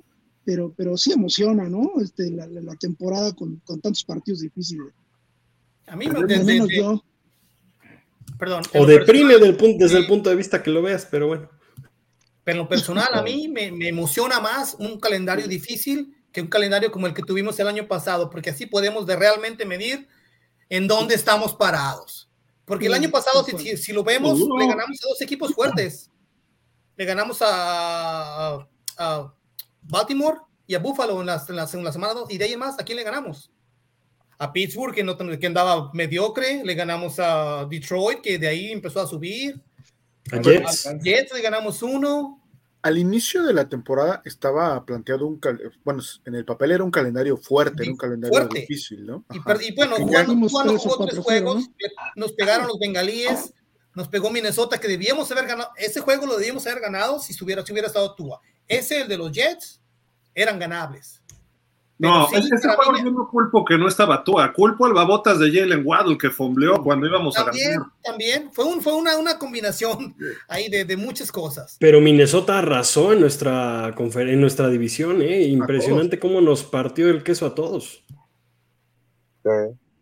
Oye, Roger, ibas a decir algo ahorita también. Sí, por ejemplo, recordemos que la victoria amarga, agridulce que se tuvo contra los Jets para panzar de panzazo a los playoffs, pues no creo que la disfrutamos todos, pero la derrota contra los Bills en los playoffs, esa sí se disfrutó, porque se luchó hasta el final, casi se gana. Y pues Sí. realmente se dio un partido que nadie esperaba, con lo poco que se tenía, y pues a, todo el mundo le decía, no, es que ellos salen contra un quarterback de ter- novato, ¿no? De tercera ronda, séptima ronda, perdón. Incluso el partido que se perdió en Búfalo, que hubo la nevada, se pudo haber ganado también ese partido. o sea, creo que los dos partidos claro. contra Búfalo se pudieron haber ganado. O sea, hay que medirse contra los grandes. Ganas Exacto. o pierdas, hay que jugarles. Ya hasta donde dé. Sí, porque al, al final del día lo que nosotros buscamos como aficionados, creo yo, al menos yo, es, es este ganar partidos, ¿no? Y, y que tu equipo, se, porque yo no sé si vayan a ganar el Super Bowl este año o el que viene, no lo sé. Entonces disfrutemos los partidos como vienen, ¿no? Entonces, qué mejor que medirte con los buenos, vámonos a pegarle. A mí me encanta ver cómo le pegan a Allen, porque ese cuate lo bonito. Christian Wilkins bonito. es mi ídolo ahí en ese. En Es- ese por supuesto. ¿no? O sea, yo lo vomito, a- yo sal- cada que le pegan, yo le- me levanto como si hubieran anotado gol las chivas. Y eso se da cada No, dos semanas. Estamos re malas chivas. No, no, ahí estamos No, mal. ¿qué te pasa? Estamos, estamos arriba. No, pero, pero lo- los, los partidos los vemos, los disfrutamos y, y mejor que sea con los grandes, porque si de repente vamos contra un equipo que va igual o peor que nosotros, yo sé contra los Jets, que fueron puros goles de campo, yo al final estaba como que, puta, ¿a ¿qué horas termina esta cosa? Estaba, lo estaba sufriendo, lo sufrí más que la derrota contra Búfalo. Sí, estuvo fuerte. Sí, sí. Estuvo, estuvo deprimido. Parecían momentos que estaba más cerca de ganar los Jets. Na- Nada más les comento del calendario rápido. De los 17 juegos, 8 equipos estuvieron en playoff, incluyendo los Buffalo dos veces.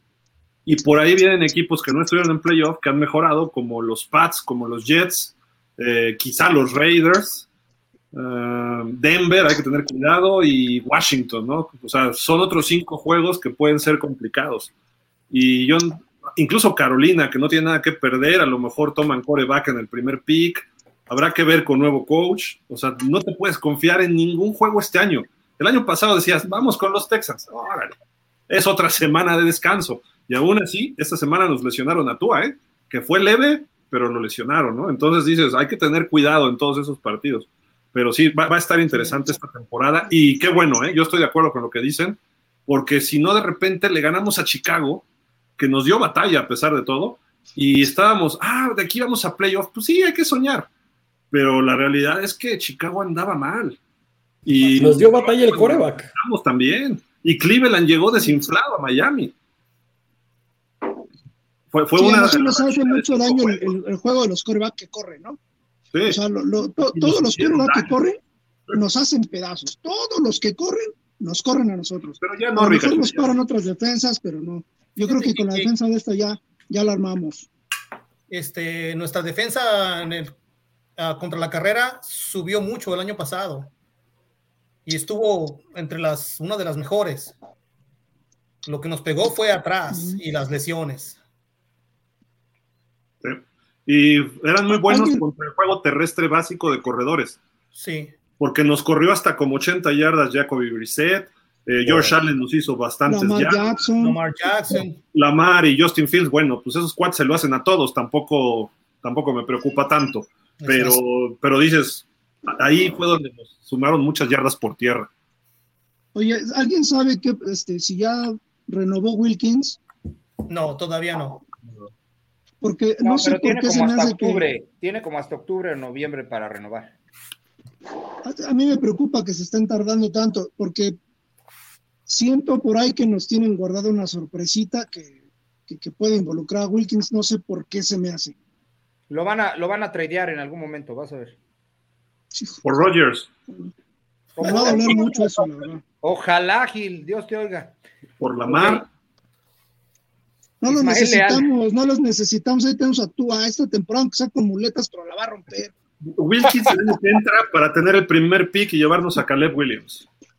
Eso. Así, carta de cambio. Para que Fer no se enoje por Rogers ni por Lamar. Pero Caleb no entra en este draft, no, Gil entra hasta el que viene, Bueno, sí, del 24. el 24. Por eso te digo, denle chance a mi Tua esta temporada. Y ya si no les gusta, pues ya vamos por Caleb, no se preocupen. Vamos a tener el mismo hate por alguna razón. Ok, Ismael Leal, para ustedes con esta plantilla que tienen los delfines, ¿qué piensan que sea lo más probable? ¿Que suceda una sorpresa y llegar a, a una final de división como máximo o un rotundo fracaso y no calificar? Vamos a final de conferencia. Pues tranquilo. De acuerdo. Bueno, es que con esta plantilla no sería una sorpresa si llegas a la final de, de la conferencia o a una final más arriba, ¿no? Porque tienes el equipo para, o la gente la tienes, la calidad, el, eh, los playmakers los tienes para llegar a una, a una final de conferencia en determinado momento, ¿no? No creo que no sería una sorpresa. Creo que la sorpresa, la sorpresa sería tener un rotundo fracaso con el equipo que tienes ahorita. Claro, exacto. Tienes que estar en playoff sí o sí con este equipo. Y ya adentro moverte. Y no yo, de yo creo que lo lógico es divisional, ¿eh? O sea, lo- pensar en eso. Ya Además, sí es si, si usas ahí la estrategia, las finales de conferencia eh, en un 80% son eh, eh, desempeñadas por corebacks elites en ambos lados, nacional o americana. Y ahí es en donde podemos salirnos de la jugada. Todos los años los, los corebacks que disputan las eh, finales de conferencia son elites de ambos, de ambos equipos. Y en este caso ahí nosotros pues no, no tenemos carta para jugar. Brock O Purdy. grandes defensas. O grandes defensas, ¿eh? No olvidemos. O grandes defensas. quarterbacks Por eso dije en un medianones, 80% de las ocasiones. No, quar- no es regla, medianones con grandes defensas también lo han, lo han logrado no hacer. es regla, entonces- pero en un 80% de las ocasiones así se da. El, el- el consuelo que podemos encontrar es que San Francisco ha estado muy competitivo en años recientes sin tener un coreback élite. Incluso Claro. llegó a un Super Bowl. Los Rams llegaron a un Super Bowl con Jared Goff. ¿no? Este, eh, se- te puedes colar, pero sí necesitas que la defensiva sea como la de San Francisco y que puedas correr como San Francisco. Y Miami no está haciendo esas dos todavía. Esperemos que este año ya cuaje eso, ¿no? Y también la línea ofensiva de San Francisco siempre es de lo mejor, ¿no? Pero eh, Oye, ese es el ¿Stanford modelo. les parece elite? Ajá, ¿vale? ¿Stanford les parece elite? Stanford. Sí, claro. Sin duda. Brazo, Hall of Fame, sin duda. Sin duda. A mí no me gusta mucho, pero sí, sí, sí, está bien. ¿No? No me vas a decir no que es mejor que tuvo sus años mejores en, en Detroit. Y pues en Detroit, pues no, no, Sí. ahí se le fueron casi su, la mayoría de su No tenía carrera. equipo, ¿no? No tenía equipo, claro. Exacto, eso es lo que nos pasó con, con Marino. Nunca tuvo, nunca tuvo juego terrestre. Ojalá y hubieran Sí. agarrado a Barry Sanders cuando, cuando se antes de que se retirara o lo, lo hicieron un trade. Yo te lo pongo así, Wilkins por Stafford y vamos al Super Bowl. Sí, claro, Sí, claro. Es que mi pre- mi- por ahí va mi, mi, mi cuestionamiento, ¿no? O sea, yo dije, pues, si está Stanford y a mí se me hace muy bueno, dije, no voy a decir que es elite porque me van a acabar, pero a mí me gusta, no, no es que no me guste, sino que hay cositas que creo que le, que le hacen falta. No lo creo, no creo que tú sea mejor que él, creo que sí tiene más cualidades. Y con un buen equipo, creo que vamos, vamos, eh, iríamos en un, en un camino ascendente que no nos para nadie, ¿no? Con un coreback así. Pero pues a ver, a mí me- les digo, yo sigo preocupado por lo de Wilkins, que se estén tardando tanto, es como si le hubieran dicho, pues sabes qué, carnal, es que tenemos este plan y así, y así, o sea, porque él tampoco ha dicho nada, ¿no? Lo, de Wilkins, renovación. lo de Wilkins está así porque todavía falta liberar dinero que está ahí atorado por, Sí. por Sí. este Jones, ¿no? Entonces, Y Wilkins han dicho que es el que prende las luces y apaga las luces cuando hay entrenamiento. O sea, no Sí, se duda sí, su, sí. no se duda su, su su capacidad, su compromiso. con el si equipo, correcto. Y, yo sí lo veo firmando contrato, pero a ver, se vienen años difíciles, se vienen años en los cuales tienes que renovar a medio equipo joven, Jalen Waddle, Jalen Phillips, que aunque llevan No un año, pues ya hay que empezar, este, también por ahí a, ¿cómo se llama? A- al safety, hombre. Holland. Brandon. Ajá, Holland. eh, Holland. vienen años difíciles y así va a ser. Incluso te traes a, a Chop que te, que, que te resta capital, pues es obvio que, que algunos se tendrán que ir, ojalá no se tuvieran que ir, pero pues, se van a tener que ir, ¿no? Antoine, va, pero claro. con, la- con lo que está haciendo Roger Goodell, el tope salarial año con año van a ir, va a ir aumentando. Entonces, tu techo vas a tener más para negociar. Entonces, yo no veo tan difícil. Sí, pero año con año, año con año te van pidiendo más dinero. O sea, va casi a la par, va subiendo, pero también los contratos van pidiendo más. Ve, los corebacks ya están arriba de 50 millones. Y el que Pero rompió esa barrera Exacto. fue Rogers. Sí, pero por eso Suponiendo no que te traes a, Stanford, te van a pedir a Wilkins, garantizado. Porque a quién más suelta, a quién más sueltas. O sea, dices, ¿cuál es No, pero hay porque Stafford, Stafford no te va a pedir tanto porque es un coreback eh, de, de cierta edad. Wilkins sería su primer contrato como NFL, ahorita había cobrado como, como jugador de draft. Entonces creo que ahí sí, ahí sí se desbalancea mucho el, el presupuesto. Y a eso súmale que Ok, Tua ok. va a también pedir su primer contrato de, de NFL. O sea, se le juntan muchos contratos NFL a los Pero en delfines. dos años tú, ¿no? En dos años, bueno, sí, por el quinto año. Pero, pero a meter- empezar a planear con él o sin él, ¿no? Este año es decisivo. Este año va a ser decisivo para saber hacia dónde va a ir la franquicia. Si Sí. todo funciona, bueno, trabajarás con él, pero si no, entonces sí te vas a poder quedar con todo tu capital o la mayoría de tu capital, me refiero a jugadores, y trabajar con un coreback nuevo, ¿no? Pero si, si es diferente, va a depender mucho del contrato que pida tú. Ay, conociendo a los delfines, se van a traer a Caleb aún teniendo a Tua sano. No, no está mal, o sea, eso se No, no está bien. mal. Imagínate un equipo con Caleb de titular o, en, o posiblemente titular y tú de backup, lo firmo ahorita. Claro, claro, porque por fin tienes una competencia pareja, ¿no? Yo digo yo desde mi punto de vista. ¿no? Sería parejo para tú, ¿eh? Yo creo No, que sí, mi Tua, mira. No, pero ahí sí Cal- Caleb tiene mayores cualidades que tú ahí sí. Sí. Es una bestia, No hay que es una bestia. totalmente. Sí, es una bestia. Aunque ya, la exper- aunque ya la experiencia sería del lado de Tua, ¿no? Pero bueno, ya Sí. lo, Sí. lo veríamos. Ok, Alfonso Montano, de acuerdo con Gil, el tema es que es coreback, no ha dado un solo año sano eh, desde high school, ha tenido lesión, seguiré apoyando a mis Dolphins a pesar de Tua y no, no hace pases largos, los flota y retrasa a los wide receivers. No se amarguen, hombre. Disfruten a mi Tua, ¿no? No, no salen muchos de esos jugadores, no salen mucho. Refugio García, Mel Keeper en su proyección Miami en pick 51 tomará a Steve Ávila de TCU. Te leyó, te, escuchó, este, mi estimado Antonio. Sí. Que conste que ya lo dije desde hace dos meses, ¿eh? Yo lo dije hace un año. De- denme crédito, desgraciados. Yo cuando nació, ah, sí. Steve Ávila va para Yo lo vi, yo lo vi crecer, dile. Ismael Leal, para poner un ejemplo, los Ravens están integrando un mejor equipo que los Delfines. ¿Quién puede ser más mediático e importante para su equipo? Odell Beckham o Tyreek Hill, ya no digamos los mariscales. Nah, pero No, me Tyreek Hill- completamente con, con Tyreek Hill. Jr. viene del retiro. Odell Beckham va a ser el tercer target. Aquí estamos hablando de, de un core, eh, de un receptor que no, no, no puedes compararlo porque es top 5 de la liga. O sea, no Es abismal la diferencia ahí. Sí, no, Odell es- Beckham sigue, sigue, sigue viviendo todavía de su recepción a una mano con Dallas. Y de ahí, Ah, sí. No, no, no, yo estoy completamente de acuerdo. Odell ya, sí es buen jugador, pero, pero ya no lo pongo en el top 10 de los, de los wide receivers. No, Lo mejor que tiene Odell Beckham es que era amigo de Jarvis Landry. Sí. Mario Benavides Gaitán, un factor de la lesión de Tua el año pasado fue línea ofensiva. Y eso es lo mismo este año, puerta abierta para una lesión. Llámese Tua, Josh, Allen, Brady, en fin. Refugio García, Dolphins, Browns, Broncos, 49ers, Rams. ¿Qué equipo va a brillar independientemente de tener una elección de primera ronda? 99. Javier Rolca, a todos. Hola a todos. Tua Tagovailoa debe ser el último de esta lista. Ryan Tannehill debe sortear top 10. No, por Dios. No, jamás. Ah, Bueno, estuvo cerca, ¿eh? Fue como el 12, ¿no? Algo así, tan- Oiga, ¿ya, ya te vas, Ricachán? ¿Me estabas diciendo? Ya, ya este, tengo que hacer algunas cositas, pero pues agradeciéndoles muchísimo este, a ti, Gil, por permitirme estar aquí con ustedes disfrutando de, de estas excelentes noches que, que a mí en lo personal me encantan.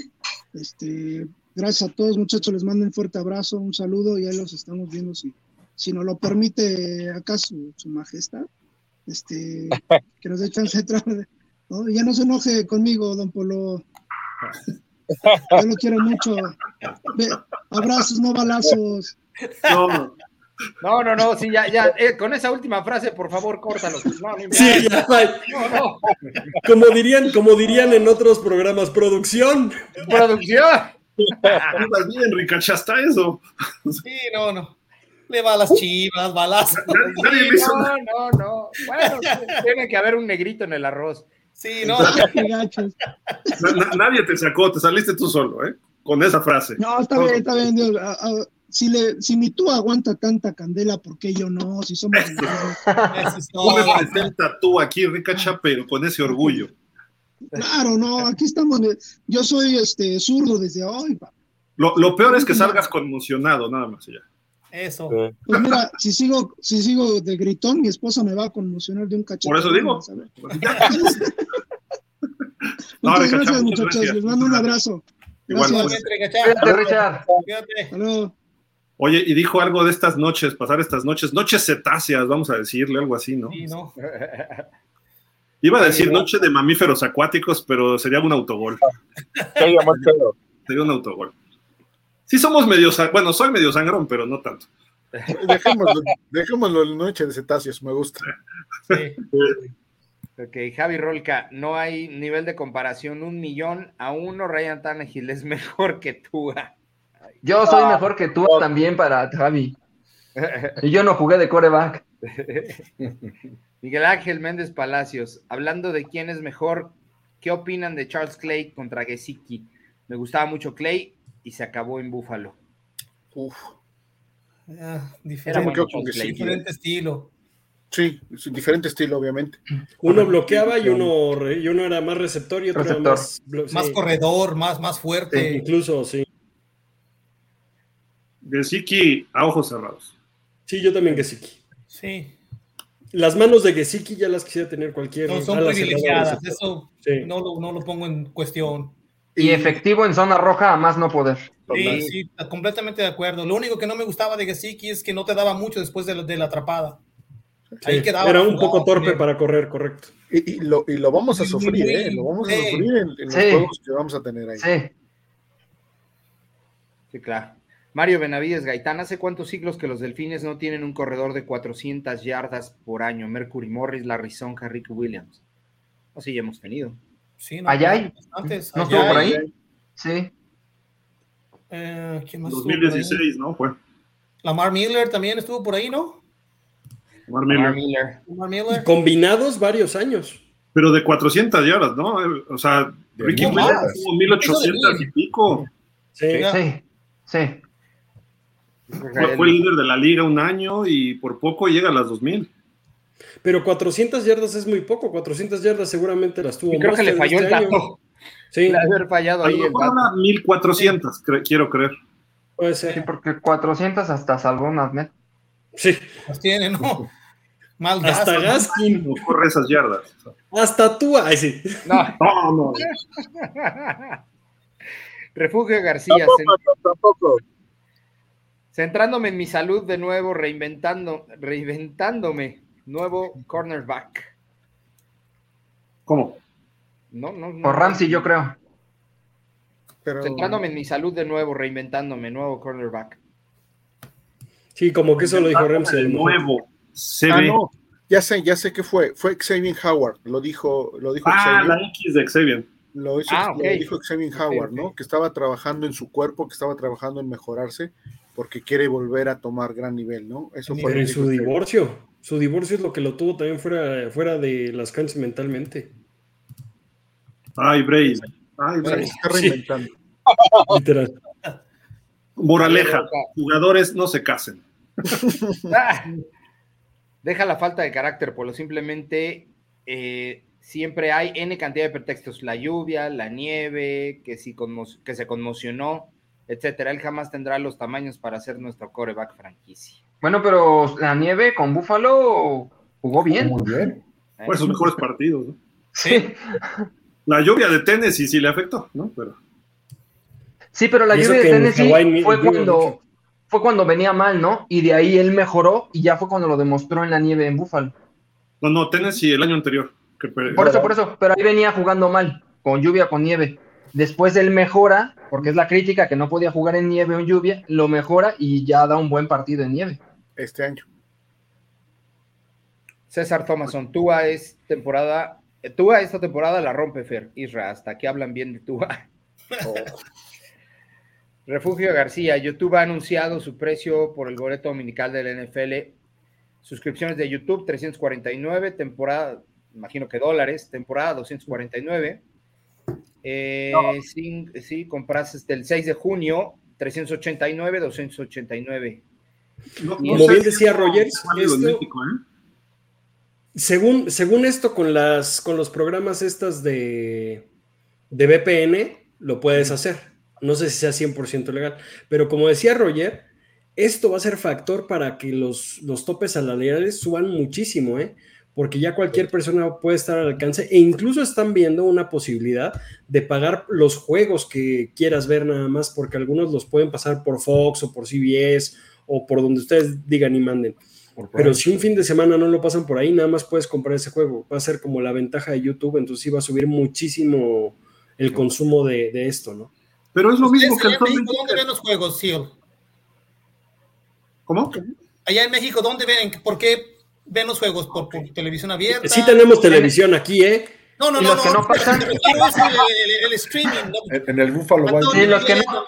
Los que no llegan a pasar por NFL, NFL Acá, por ejemplo, en Canadá, hace como en el 2013, 14, 15, yo tenía lo que era el NFL Game Pass Acá también. y lo compraba directo y de repente nos lo Sí. cortaron y nos metieron de a fuerzas el, ah, lo que se llama The End Zone. El DZ, en- ya no puedes comprar el NFL Plus o anything like that.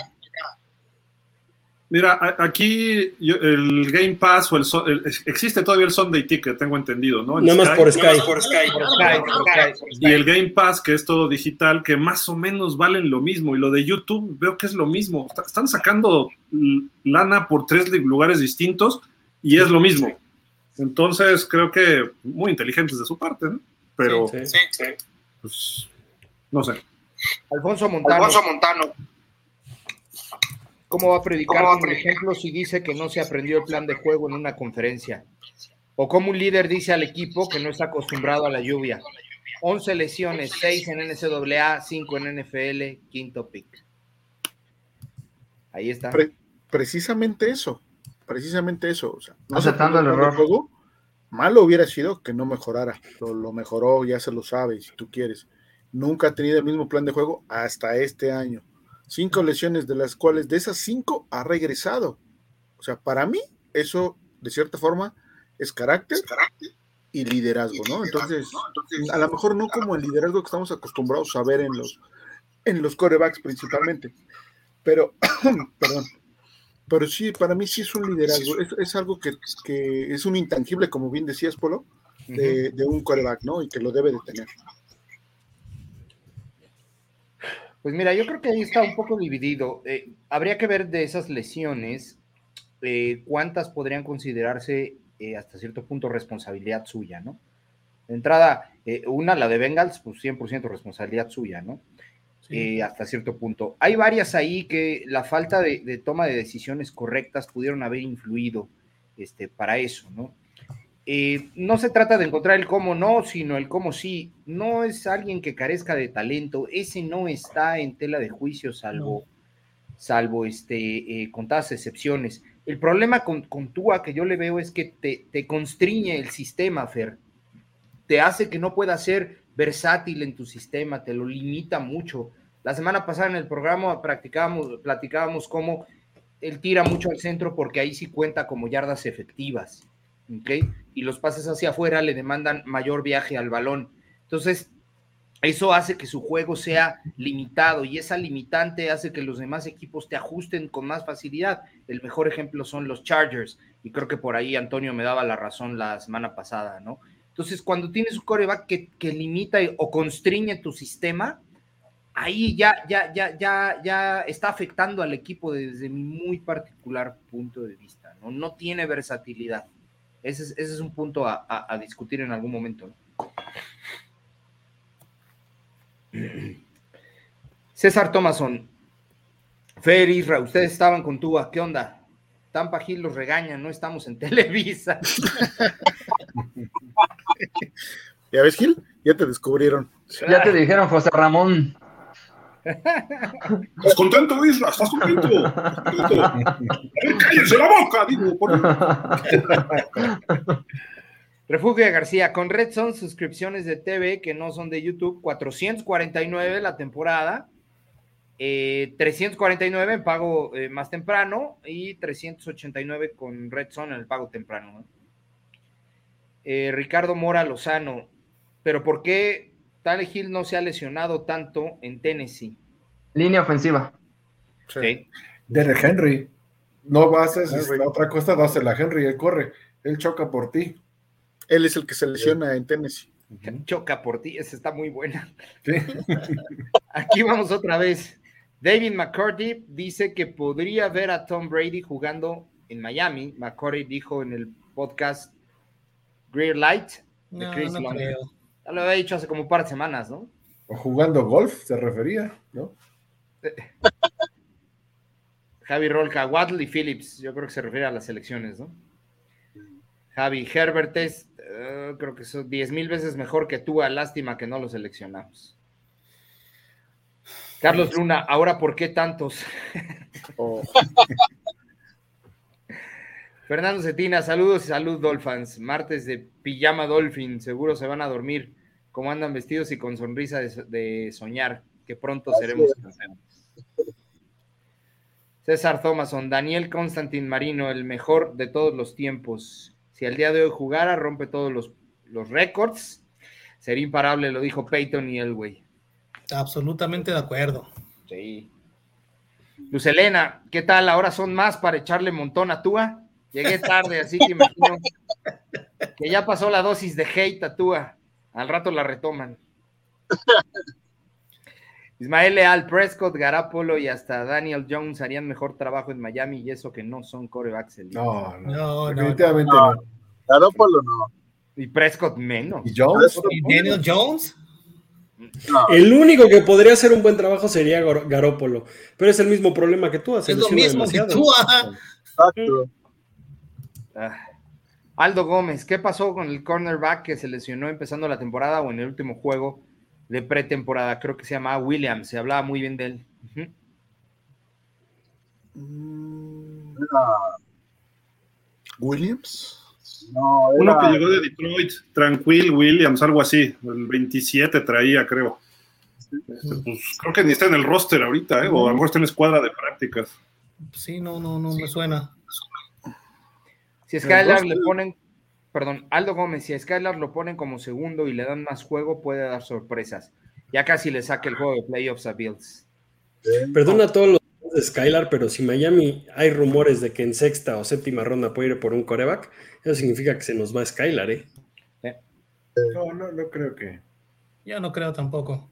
No. Francisco Javier Roldán Aguilar, en Miami lo único malo es eh, head Head coach y saludos. Miguel Ángel Méndez Palacios, calendario difícil en el papel. Luego los imponderables lo cambian. La NFL es competitiva y nadie quiere perder. Oye, ponen lo único y ponen tres cosas, que es lo malo. Y el estadio y Miami y el clima y ya.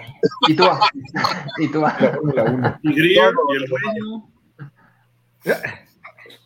Francisco Javier Roldán Aguilar, ¿se tendrá, el, eh, se tendrá el equipo, el único defecto es Tua, él nunca está disponible para afrontar esos grandes juegos. César Thomason, Pero Grier fue muy inteligente al Grier fue muy inteligente al no firmar a Tua como coreback franquicia, porque para tener espacio en el dinero, tranquilos, relájense. Refugio García, tú Tango Bailoa hace, Tango Bailoa hace un trabajo extra con Tyree Hill, Jalen Waddle y Eric Ezukanma. César, están firmando contratos de extensión Herbert, Hertz y Burrow. ¿Por qué? Porque son sus corebacks franquicia. Tua no lo es, por X, Y o Z razón, no lo es, por eso le dan su quinto año. Bueno, Para ver. le firman. Si, si la levanta estos dos años que le quedan. Si, no, si no van a buscar un coreback novato en el 24 o en el 25 los Dolphins o algún veterano, a ver cuál, cuál cae. Si no, ya lo hubieran. Y, y además, lo- lo- le, saca- le sacas, sí, sería ideal, ¿no? Le, le sacas este, bien barato, va a salir barato ahorita, pero Lisa, tú, ¿sabes qué? Tú estás jugando 11, 12 partidos por temporada, te voy a pagar el equivalente a esto y de acuerdo a tu talento, entonces no te puedo pagar 40, te voy a pagar 32. Si hubieran sido Casi, inteligentes, yo te ofrezco esto. Casi, casi te lo puedo asegurar, Gil, te lo puedo firmar, que si Tua selecciona por lo menos y no nos juega dos o tres juegos, se acabó Tua como quarterback de los Dolphins. Y el año que entra, por como sea, nos vamos a ir en el draft por un quarterback. Porque ya Ahí es sí, ahí segundo sí. año y es- no nos son cuatro años que no ha jugado una temporada completa. Y te irías, y te irías, y te irías, y simplemente te vas a ir por un coreback, perdón, este Antonio, porque no te alcanza para traer uno de la liga. O sea, sería la, la solución en presupuesto para seguir teniendo todo tu Pues equipo. mira, Pero- eso de que no te alcanza, quién sabe, porque siempre ahí mm, se puede manejar. Esa No, gente es muy usas- inteligente y muy, muy buena muy para, para manejar sus finanzas. Y, Y le ahí pueden usas a asegurar a Wilkins. este o aquí o allá y pueden hacer movimientos, puedes cortar a jugadores que tienen un año de contrato o dos años o puedes hacer trades, pero siempre, hay- siempre hay opción para traer a alguien. Entonces, de que sí te puedes, puedes traer a alguien de nombre, sí te lo puedes traer, pero ¿quién va a estar disponible? Esa es la, esa es la, la pregunta. Si ahora está disponible que te lo puedas traer, que pueda ser, es mejor que Tua. O nos va a hacer mejor chamba que Tua. Pero ahí sí puedes ocupar a, a Christian Wilkins para escalar en el draft hasta Absolutamente de arriba. acuerdo. Es como lo, lo comentaba yo la, la semana pasada con, con el trade, con, con Cedric Wilson, que está como, como disponible para hacerlo el trade. Para mí, en mi gusto, si, si, si agarras a Cedric Wilson y lo, lo, lo haces un trade por, por un, un liniero ofensivo, adelante. Y tiene que ser un gordito. En, el- en- en- en los wide receivers que pueden hacerle la chamba que hacía Cedric. ¿Sí me entiendes? Totalmente. Pero no hay, nos hace falta línea de línea ofensiva. Ahí es donde nos están pegando y con todo, porque Terror Manfred no nos dura. Juega medio partido, juega la mitad, no juega un partido, y los otros que también tenemos, este, pues nos están jugando medios partidos. Ahí es donde yo, yo enfocaría pues, realmente este draft y lo que queda de, de, de, de postemporada en, en, en la agencia libre. Claro. Totalmente de acuerdo. No, y Terron Armstead se lesiona y no, y se pierde partidos. Pero ¿qué tal Austin Jackson? Se, No, se no, no, lesiona y aparte cuando está sano ni juega, o sea, y Eikenberg está igual. Sí, sino de, de esos, para mí, yo ya los considero como un bust. A- a- Sí, de acuerdo. a yo ya lo considero un bust. Aunque le doy la, la- la- la- la- la- de la duda porque está joven todavía, está muy chavo y está aprendiendo. Pero como te digo, ya este sería su, su año que tendría que consolidarse, que tendría que decir, a ver, ¿qué aprendiste ya de lo que tienes a un lado? ¿Qué estás aprendiendo? Ya, ya, ya estás más... Y Liam Eikenberg va, va de camino sí. a ser otro post, ¿eh? Sí, sí, sí, sí. Es Sí, más, además- Salomon Kidney hizo mejor, pa- mejor papel que Liam Eikenberg. Sí, y hoy Sí, de plano los desaparecieron. Hasta yo hubiera dejado a Robert Hunt. No, Robert Hunt sí se está. queda. Sí Oh, está, sí, sí, no, él es sí, titularazo. Me, me refiero a Salomon, Salomon Kin- Kinley. Sí, Lo hubiera dejado en vez de Eikenberg. Sí, Claro. De acuerdo. y de hecho tuvo mucha química Salomon Kinley con Robert Hunt, ¿eh? Jugaban del el problema es que el problema, el problema es que nominalmente a Liam Eikenberg lo tradearon, lo contrataron en draft para hacer tackle, pero no funcionó y lo hacen guardia y ahí ya salió sobrando Salomon Kidney. Pero en, en un, en un principio lo que querían hacer es una línea ofensiva, Austin Jackson, eh, Salomon Kidney, eh, un centro que era en ese entonces Dieter, después estaba Robert Hunt y de tackle derecho era Liam Eikenberg, pero han mutado porque no, no ha podido. Creo que Liam Eikenberg eh, posiblemente va a ser el siguiente boss de la línea y a ver, a ver a quién se puede traer. Está, Yo muy, creo que está muy, Gris- muy, muy, muy, muy light, no está, no está tan pesado. Es lo que yo veo con Eikenberg. Tiene, tiene habilidades, pero está, no, está, no está pesado, ¿sí me entiendes? Y hay jugadores que, que se lo llevaron y de repente lo mandaron de nachas Sí, más de una sí, vez. ¿Sabes qué le, sabes Sí. qué le falta, Antonio? Porque yo lo he visto un poquito con, con nivel de detalle. Yo, yo tuve eh, eh, la oportunidad un par de años de, de ser coach de línea ofensiva y aprendí un chorro. Tiene una posición de pies malísima, malísima, malísima. Se Sí. coloca, tú tienes que formar un arco entre, entre, entre tus pompas y tu tobillo. Ese arco que tú formas, cuando tienes un contacto, funciona como si fuera un amortiguador Sí. un resorte. Entonces, eh, eh, te, te enseñan mucho, o hay que enseñar mucho a los linieros ofensivos, a que tengas una posición como si estuvieras sentado en una silla. Eso es lo que tienes que hacer. Así es como tienen que ser tus desplazamientos para bloquear. Y tú ves la posición que adopta este Liam Eikenberg, y de verdad, de verdad, de verdad, es fatal. Los Una tabla. fundamentos que tuvo ese chavo, yo creo que ni en el, ni en el high school los tuvo correctos. Es, es, Hasta- es hasta malo de, de fundamentos, es malo. Hasta mete los talones, ¿no, Polo? Y encima Qué raro, eso, ¿eh? ah, mira, Raro. Dijo Fer, Encima, es lo que encima de dijo eso, Fer, ponle, eso- ponle- ponle eso que no está pesado, no está, no está fuerte, no se ve grande como, como, como otros linieros. Sí, pero hay linieros que suplen eso con mucha velocidad y, y- y con buena posición. Digo, finalmente tienes razón, le hace falta carne, como vulgarmente se diría, ¿no? Sí. Pero eh, Y la técnica. Es que, el chavo no tiene técnica, no la tiene. Correcto, al menos- correcto. Y, y No la extraño porque viene de Notre Dame, donde estaban saliendo muy buenos linieros, ¿eh? Sí, ¿ya? sí. Que se haga un vestido como el de Lady Gaga para que tenga más carne. Pues, hay quien me fue de tercera ronda, Gil. No, fue de segunda, ¿no? Pues, fue de Segunda, fue segunda. segunda. Fue segunda, fue Por eso segunda. es todavía más bust. De hecho, es segunda todavía. Es que no hay más este año, Antonio y yo vamos a hacer los nuevos linieros de Miami ofensivos y vamos a hacer ahora sí. Tengo peso, pero no altura, es, la, es el problema. Nos vimos un banquito. Fue, fue Jevon Holland y, a- y después de Jevon Holland en la misma segunda ronda fue Liam Eikenberg. Ah, Luz Elena, Tannehill mejor que Tua. No, perdón, Tannehill mejor que Tua. Ya se me hacía que hoy no le habían pegado tanto. Pero a quién se le ocurre que el bulto ese sea mejor que Tua. O sea que Borrow, ni dudarlo, pero Tannehill, no inventen qué clase de comparación. Tannehill solo son puros corajes. El bulto tuvo la suerte de caer en el mismo equipo que Henry. Pero de ahí que sea bueno para nada, por favor, no inventen. El único que lo ama es Javi. y eso porque necesita tratamiento psicológico. Tómala. Javi, con todo y todo tus comentarios. No te creas, Javi, No dice. te creo, no te creo. Rodolfo Martínez Juárez, buenas noches. Oigan, y para, para una pregunta, Tannehill creo que no tiene equipo, ¿no? No, sí, está con, con Está Tennessee. todavía, Sí, está con ahí, Tennessee. Estaba en la duda, pero está todavía ahí. No, sí, sí, sí, ya lo firmaron, no estoy seguro, ¿eh? Está con contrato todavía este Tiene año. contrato, Ah, sí. Sí. Sí, sí, sí. Rodolfo Martínez Juárez, buenas noches. Megapanel, más vale que sobren y no que falten. Uno más y ya no caben. Cierto, aquí cabemos 10 nada más y éramos 9. Rodolfo Martínez Juárez, ya se calmó lo del asunto de Ross con la demanda de Flores. Ah, qué buena pregunta. Pues sí, no ha sonado nada ahorita. Es Porque ya que tiene chamba. Hubo una resolución y lo castigaron por hacer eh, tampering. Y del tanking dijeron que no procedía, que no había nada, no había pruebas. Entonces, o sea, que se apagó. Y por eso no estuvo el inicio de la temporada ni él ni Bruce Bill hasta el juego con Pittsburgh. Que llegó y empezaron las cosas mal, ¿no? O sea, la mala suerte la trae él, pero bueno.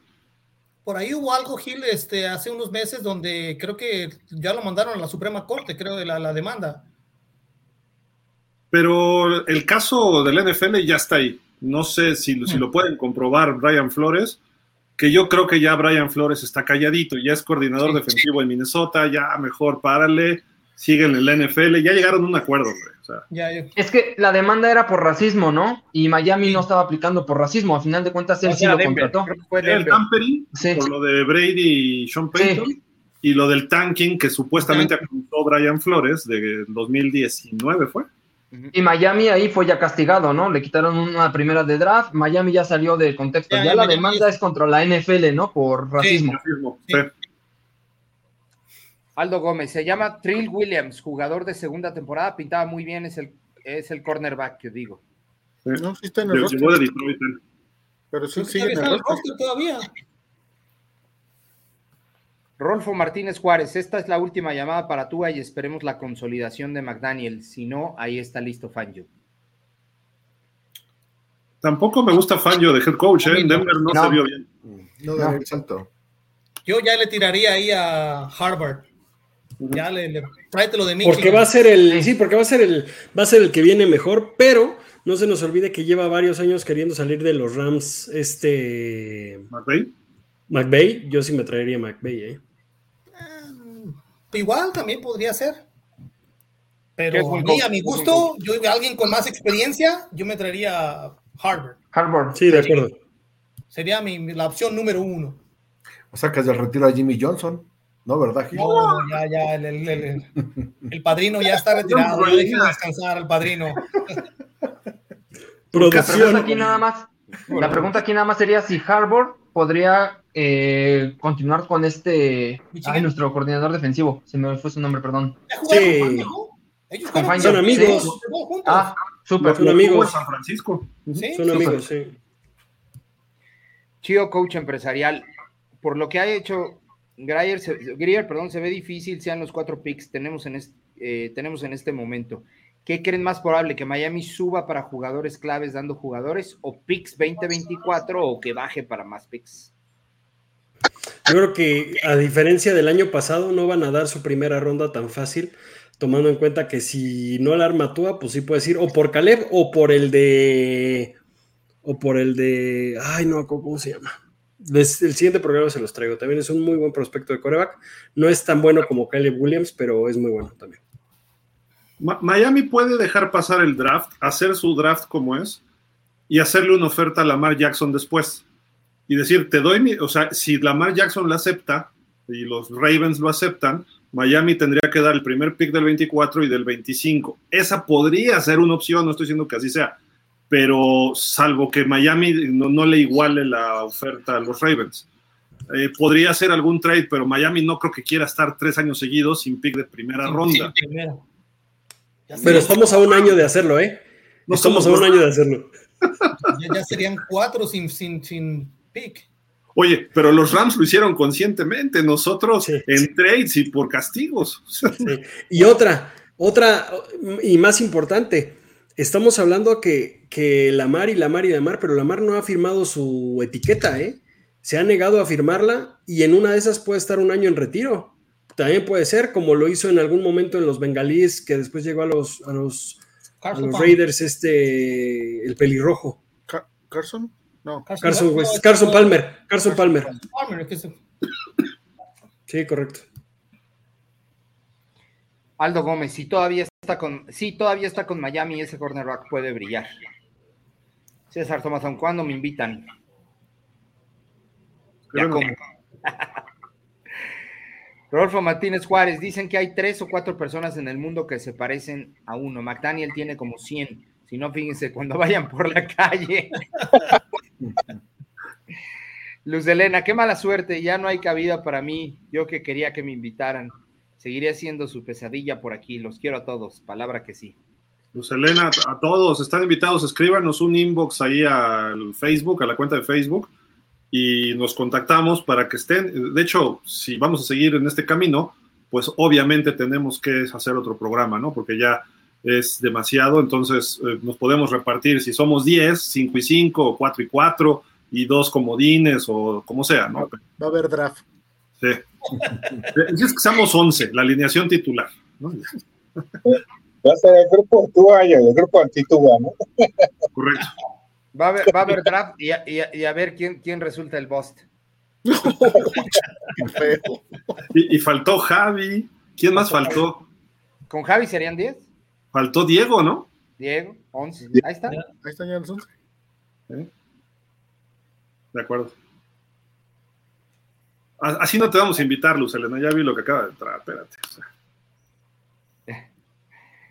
Eh, Luz Elena, necio mi novio Gilcolás con su Lamar, ya déjalo pasar.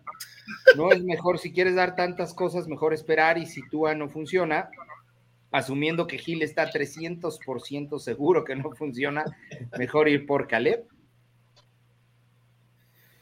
Claro, porque está novato y puedes moldearlo en teoría, ¿no? También trae sus mañas y tampoco es tan fácil, pero ya fue Heisman, pinta bien, él, él quiere ser campeón colegial, esperemos que brinque este año y si Miami tiene chance, mil veces lo prefiero, pero la Y Mike se vendió mucho a Miami, ¿eh? ¿Vale? ¿Cómo? Y se vendieron, tanto Lamar como Caleb, se vendieron muchísimo a Miami. Sí. Entonces digo, si, si Lamar está disponible y te interesa, obviamente es un upgrade pues, sobre Tua. Y tienes un jugador 10 veces más versátil que sí se lesiona, pero se lesiona igual que Tua en la bolsa de protección. Es un coreback que te puede lanzar el pase que quieras. Tienes que afinarle dos, tres detalles que son menos que los detalles que todavía tienes que trabajar con Tua. Entonces, tienes muchas posibilidades. Si vamos a esas y está disponible el Lamar, mejor tráete a Anthony Richardson. Mm, Es lo mismo que Lamar, pero más joven. Y un poco más chiquitín. An- Anthony Richardson tampoco era muy consistente en sus pases, ¿eh? De- o sea, de repente, obviamente ves los highlights y ves lo bueno, pero de repente es un brazo loco, ¿eh? Pero lo puedes trabajar. Así era Josh Allen. Ajá. Sí, muy similar, muy similar. Luz Elena, necio mi novio. Ah, no sé, ya lo vimos.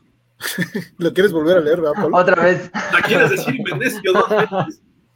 César Thomason, no. Pero aparte programa con matiz todos. en Gilcolas. Eh, César Thomason, no, un solo programa con todos. Ah, o sea que no estoy de acuerdo en que sean dos. ¿Eh? Rodolfo Martínez Juárez, con la noticia del retiro de Tyreek Hill en dos años, sería bueno que no cortaran a Cedric Wilson y trabajaran en su cama. No, pero es, es terminando el contrato, no en dos años, ¿no? Son tres. Dos años, ¿no? Le quedan. Firmó por no, tres. porque Sí, firmó por porque- tres, pero ya, pero recuerden que se reajustó su contrato, entonces los años pueden variar, ¿eh? No, Porque no, no, se no. alargó. Se reajusta su contrato, él se retira y le van a seguir pagando en dado caso. Pero él se retira. Los años él sí. se re- Sí, El correcto. 25, Ok. el 25 termina su contrato. Sí, o sea, es esta temporada y la que viene. Mira, es, muy simple. Si Miami le dice, te doy otros dos años con otros 35, Se claro queda. que regresa, hombre. Que de hecho, Sí, de hecho él dijo que, que si le ofrecen más, él se queda otro más tiempo. Ya está trabajando su siguiente contrato el señor. Sí, sin duda. Exacto. Pero ya estaría, ya estaría muy viejo, ¿no? Ya estaría muy viejo. Sí, Pero no, así de rápido, aunque baje su velocidad, ¿qué te gusta? ¿Medio segundo? ¿Un segundo? Va a seguir siendo de los, de los más Sí, rápidos. eso sí. Se lo quemó un chavo de high school en su clínica. ¿Sí lo viste el video? ¿Qué? Pero como corner, ¿no? Bueno, bueno. Estuvo chistoso eso. Sí. Sí, sí, sí. César Thomason, gracias y saludos. Excelente programa. No, el contrato de Gil termina en el 2026, ¿eh? O Sí, sea, el no, es en 2027 el- ya es. No, aquí, chéquense, chéquense. En... Fueron tres años. No, fueron cinco. ¿Cinco? Fueron cinco. Fueron cinco. Fueron El cinco pasado- años de contrato. El pasado y cuatro más. Tiene razón. Correcto, ¿Eh? correcto. No nos preocupemos. Fue un pick de draft. Fue primer pick de draft. ¿Cómo vas a dar un primer pick de draft este? Capaz que se retira 10 antes. años? Ah, sin duda. Y va a bajar su calidad, y va a bajar, y le van a seguir pegando si lo siguen usando. Claro, eso es, eso es, sí. No, pues César, por Dios. Por eso no te invitamos al programa. Por eso. César Thomason, arriba mis potros del Atlante. Ya, Por ya eso. no hay respeto. ¿Quiénes son esos? Hasta el América lo aceptamos, pero el Atlante. No, no, no. existe el ¿Qué pasó Atlante. ahí? Sí, no sé quién sea el Atlante. No, Es, es un equipo extinto, ¿no? no, Segunda pues, ya división. Se rumora, se, se rumora que Toño de Valdés es el delantero.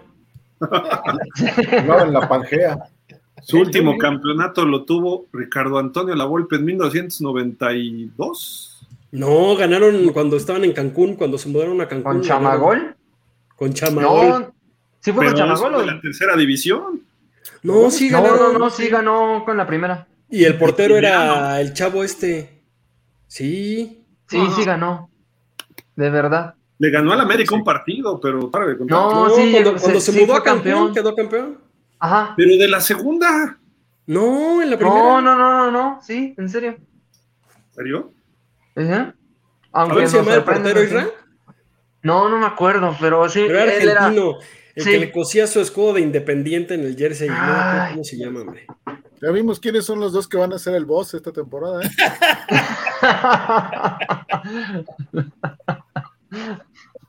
Pero pues sí,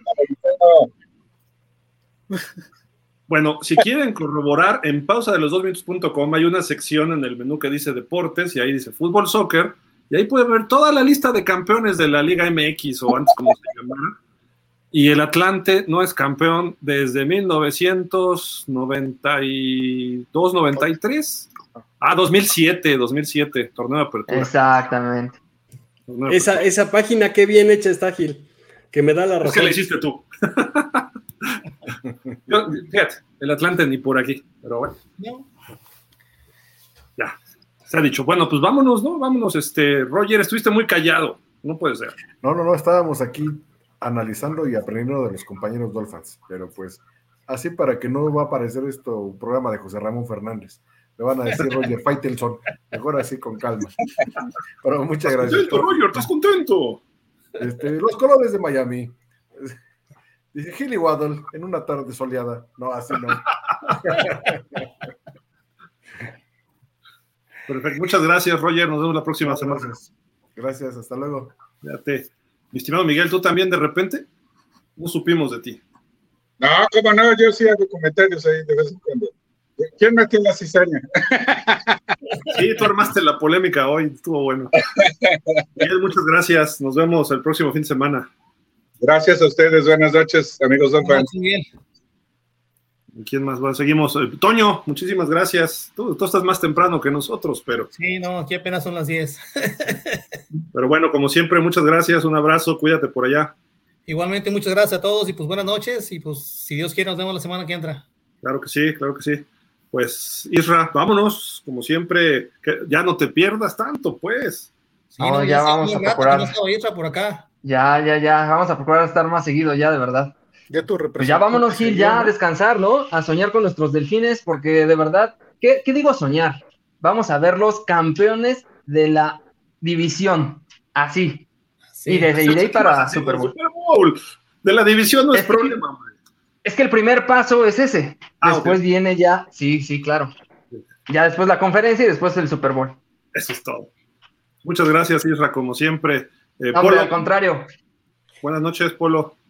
Pues bueno, gran programa, buenas noches a todos. Este, ahora sí estuvo concurrida la cosa y como decía la vez pasada, eh, cada vez van siendo temas un poquito más limitados, ¿no? Siguen siendo de fútbol por ahí, eh, eh, chismecillos o comentarios, pero creo que el draft nos va a ayudar mucho para, para comentar demasiado. Creo que va a estar o lo relacionado con los delfines directamente o de los equipos de la división, ¿no?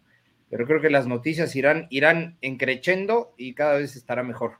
Saludos a todos y, y buenas noches, buen programa. Buenas noches. Buenas noches. Vámonos, Antón. Vámonos, compañeros. Este, pues sí, como dice, como dice Polo, y, cada temporada hemos tenido un, las últimas temporadas hemos tenido buenas sorpresas, ¿no? En esta temporada Tyreek Hill, ahora con Ramsey. Entonces, sí, esperemos que siga habiendo buen movimiento en la, en la agencia, por ahí lo que queda. Y si no, pues como dices, en el draft y esperemos que, que, podamos elegir a los que esperamos y que el equipo se refuerce idealmente para, para afrontar la siguiente campaña, que ojalá sea una buena noticia, ¿no? Mi estimado Fer, ¿con qué nos despedimos? Vámonos, Gil. Este, nada más comentar que la Fundación de Tua, parte de lo que recaudó este día lunes, lo donó para la fundación de Jason Taylor, que también tiene una fundación muy similares para ayudar a, a las familias más necesitadas ahí en Miami. Y bueno, la otra parte pues, se va a Hawái, ¿no? Y bueno, agradecer obviamente a todos ustedes, a todos los cetáceos que se conectaron el día de hoy. Este, también agradecerles que tengan una excelente noche y bueno, nos estamos viendo la próxima semana. Correcto. César Thomason dice, el Atlante es el Atlante. Pero a ver, lo escribiste mal, es el Atlante, por Dios. con, C. con C. Al igual que mis Dolphins, ahí sí, ahí sí te damos toda la razón, César. Y nos dice Refugio, los Tampa Bay Buccaneers Devin White solicitaron trade, pero los Dolphins no tienen nada que dar. Estaría interesante, ¿eh? Devin White en Miami. Dice también Rodolfo, arriba la. No, hermano Antón, aunque no inviten ya ni modo. No, no. ¿Quién le va a las águilas, por favor? Yo. ¿Qué pasó? Siempre hay una vergüenza en la familia. Pues, tenemos tres, tres este, del América aquí, pero bueno. Omar Sauri, si el Atlante fue campeón con puras en el 2007 y dice solo sufrir, dice César. Vamos, pues ahí está. Muchísimas gracias a todos y pues concurrido estuvo dinámico el programa, la verdad, hubo algo de polémica, hubo buenos, buena información. Eh, pues dos semanas y sabremos el draft. En tres semanas ya tendremos un análisis de nuestros fabulosos cuatro picks y pues esperemos que caiga algo bueno en la segunda ronda o que Chris Greer nos sorprenda, Fe, por alguna vez este, que, dé un brinco y se lleve a Anthony Richardson ahí este, o a Will Levis o alguno de ellos, ¿no? Pero bueno, en fin, eh, pues vámonos, ¿no? Este, muchísimas gracias a todos, también estuvo Rich. Eh, Ricardo, perdón, eh, Roger, Toño, Polo, Miguel Ángel, Antón, Fer, como siempre, muchísimas gracias. Luz Elena, nomás porque ya somos cuatro.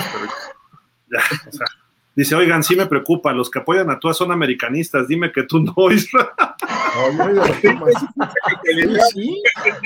pues, ¿qué crees? Lamentablemente. No soy el único. Lamentablemente. A Roger sería el único, sí. Pero se ve la sabiduría, ¿eh? Pumas, Pumas. Ha de ser de closet, ha de ser de closet. No, no, no, no. O sea, águila de closet, no, bueno, eso sí, ya son insultos mayores, este rollo. No, no, no, no. Vámonos, muchísimas gracias, pásenla bien, cuídense y buena semana. Finsop, y ¿cómo es? ya es casi, ¿no? Como tú, el Finsop, y no sé qué tanto. rollo. Ya es tú a op, vamos a decir. Ah, espérenme, espérenme, aquí tenía algo que les quería, pero bueno, ya lo dejamos para la semana que entra. Nada más. Quédense con esto. Queremos ese uniforme de regreso. Sí, por favor. Ya. Sí. Señor Ross, por favor, por favor. Vámonos. Muchísimas gracias, pásenla bien. Cuídense.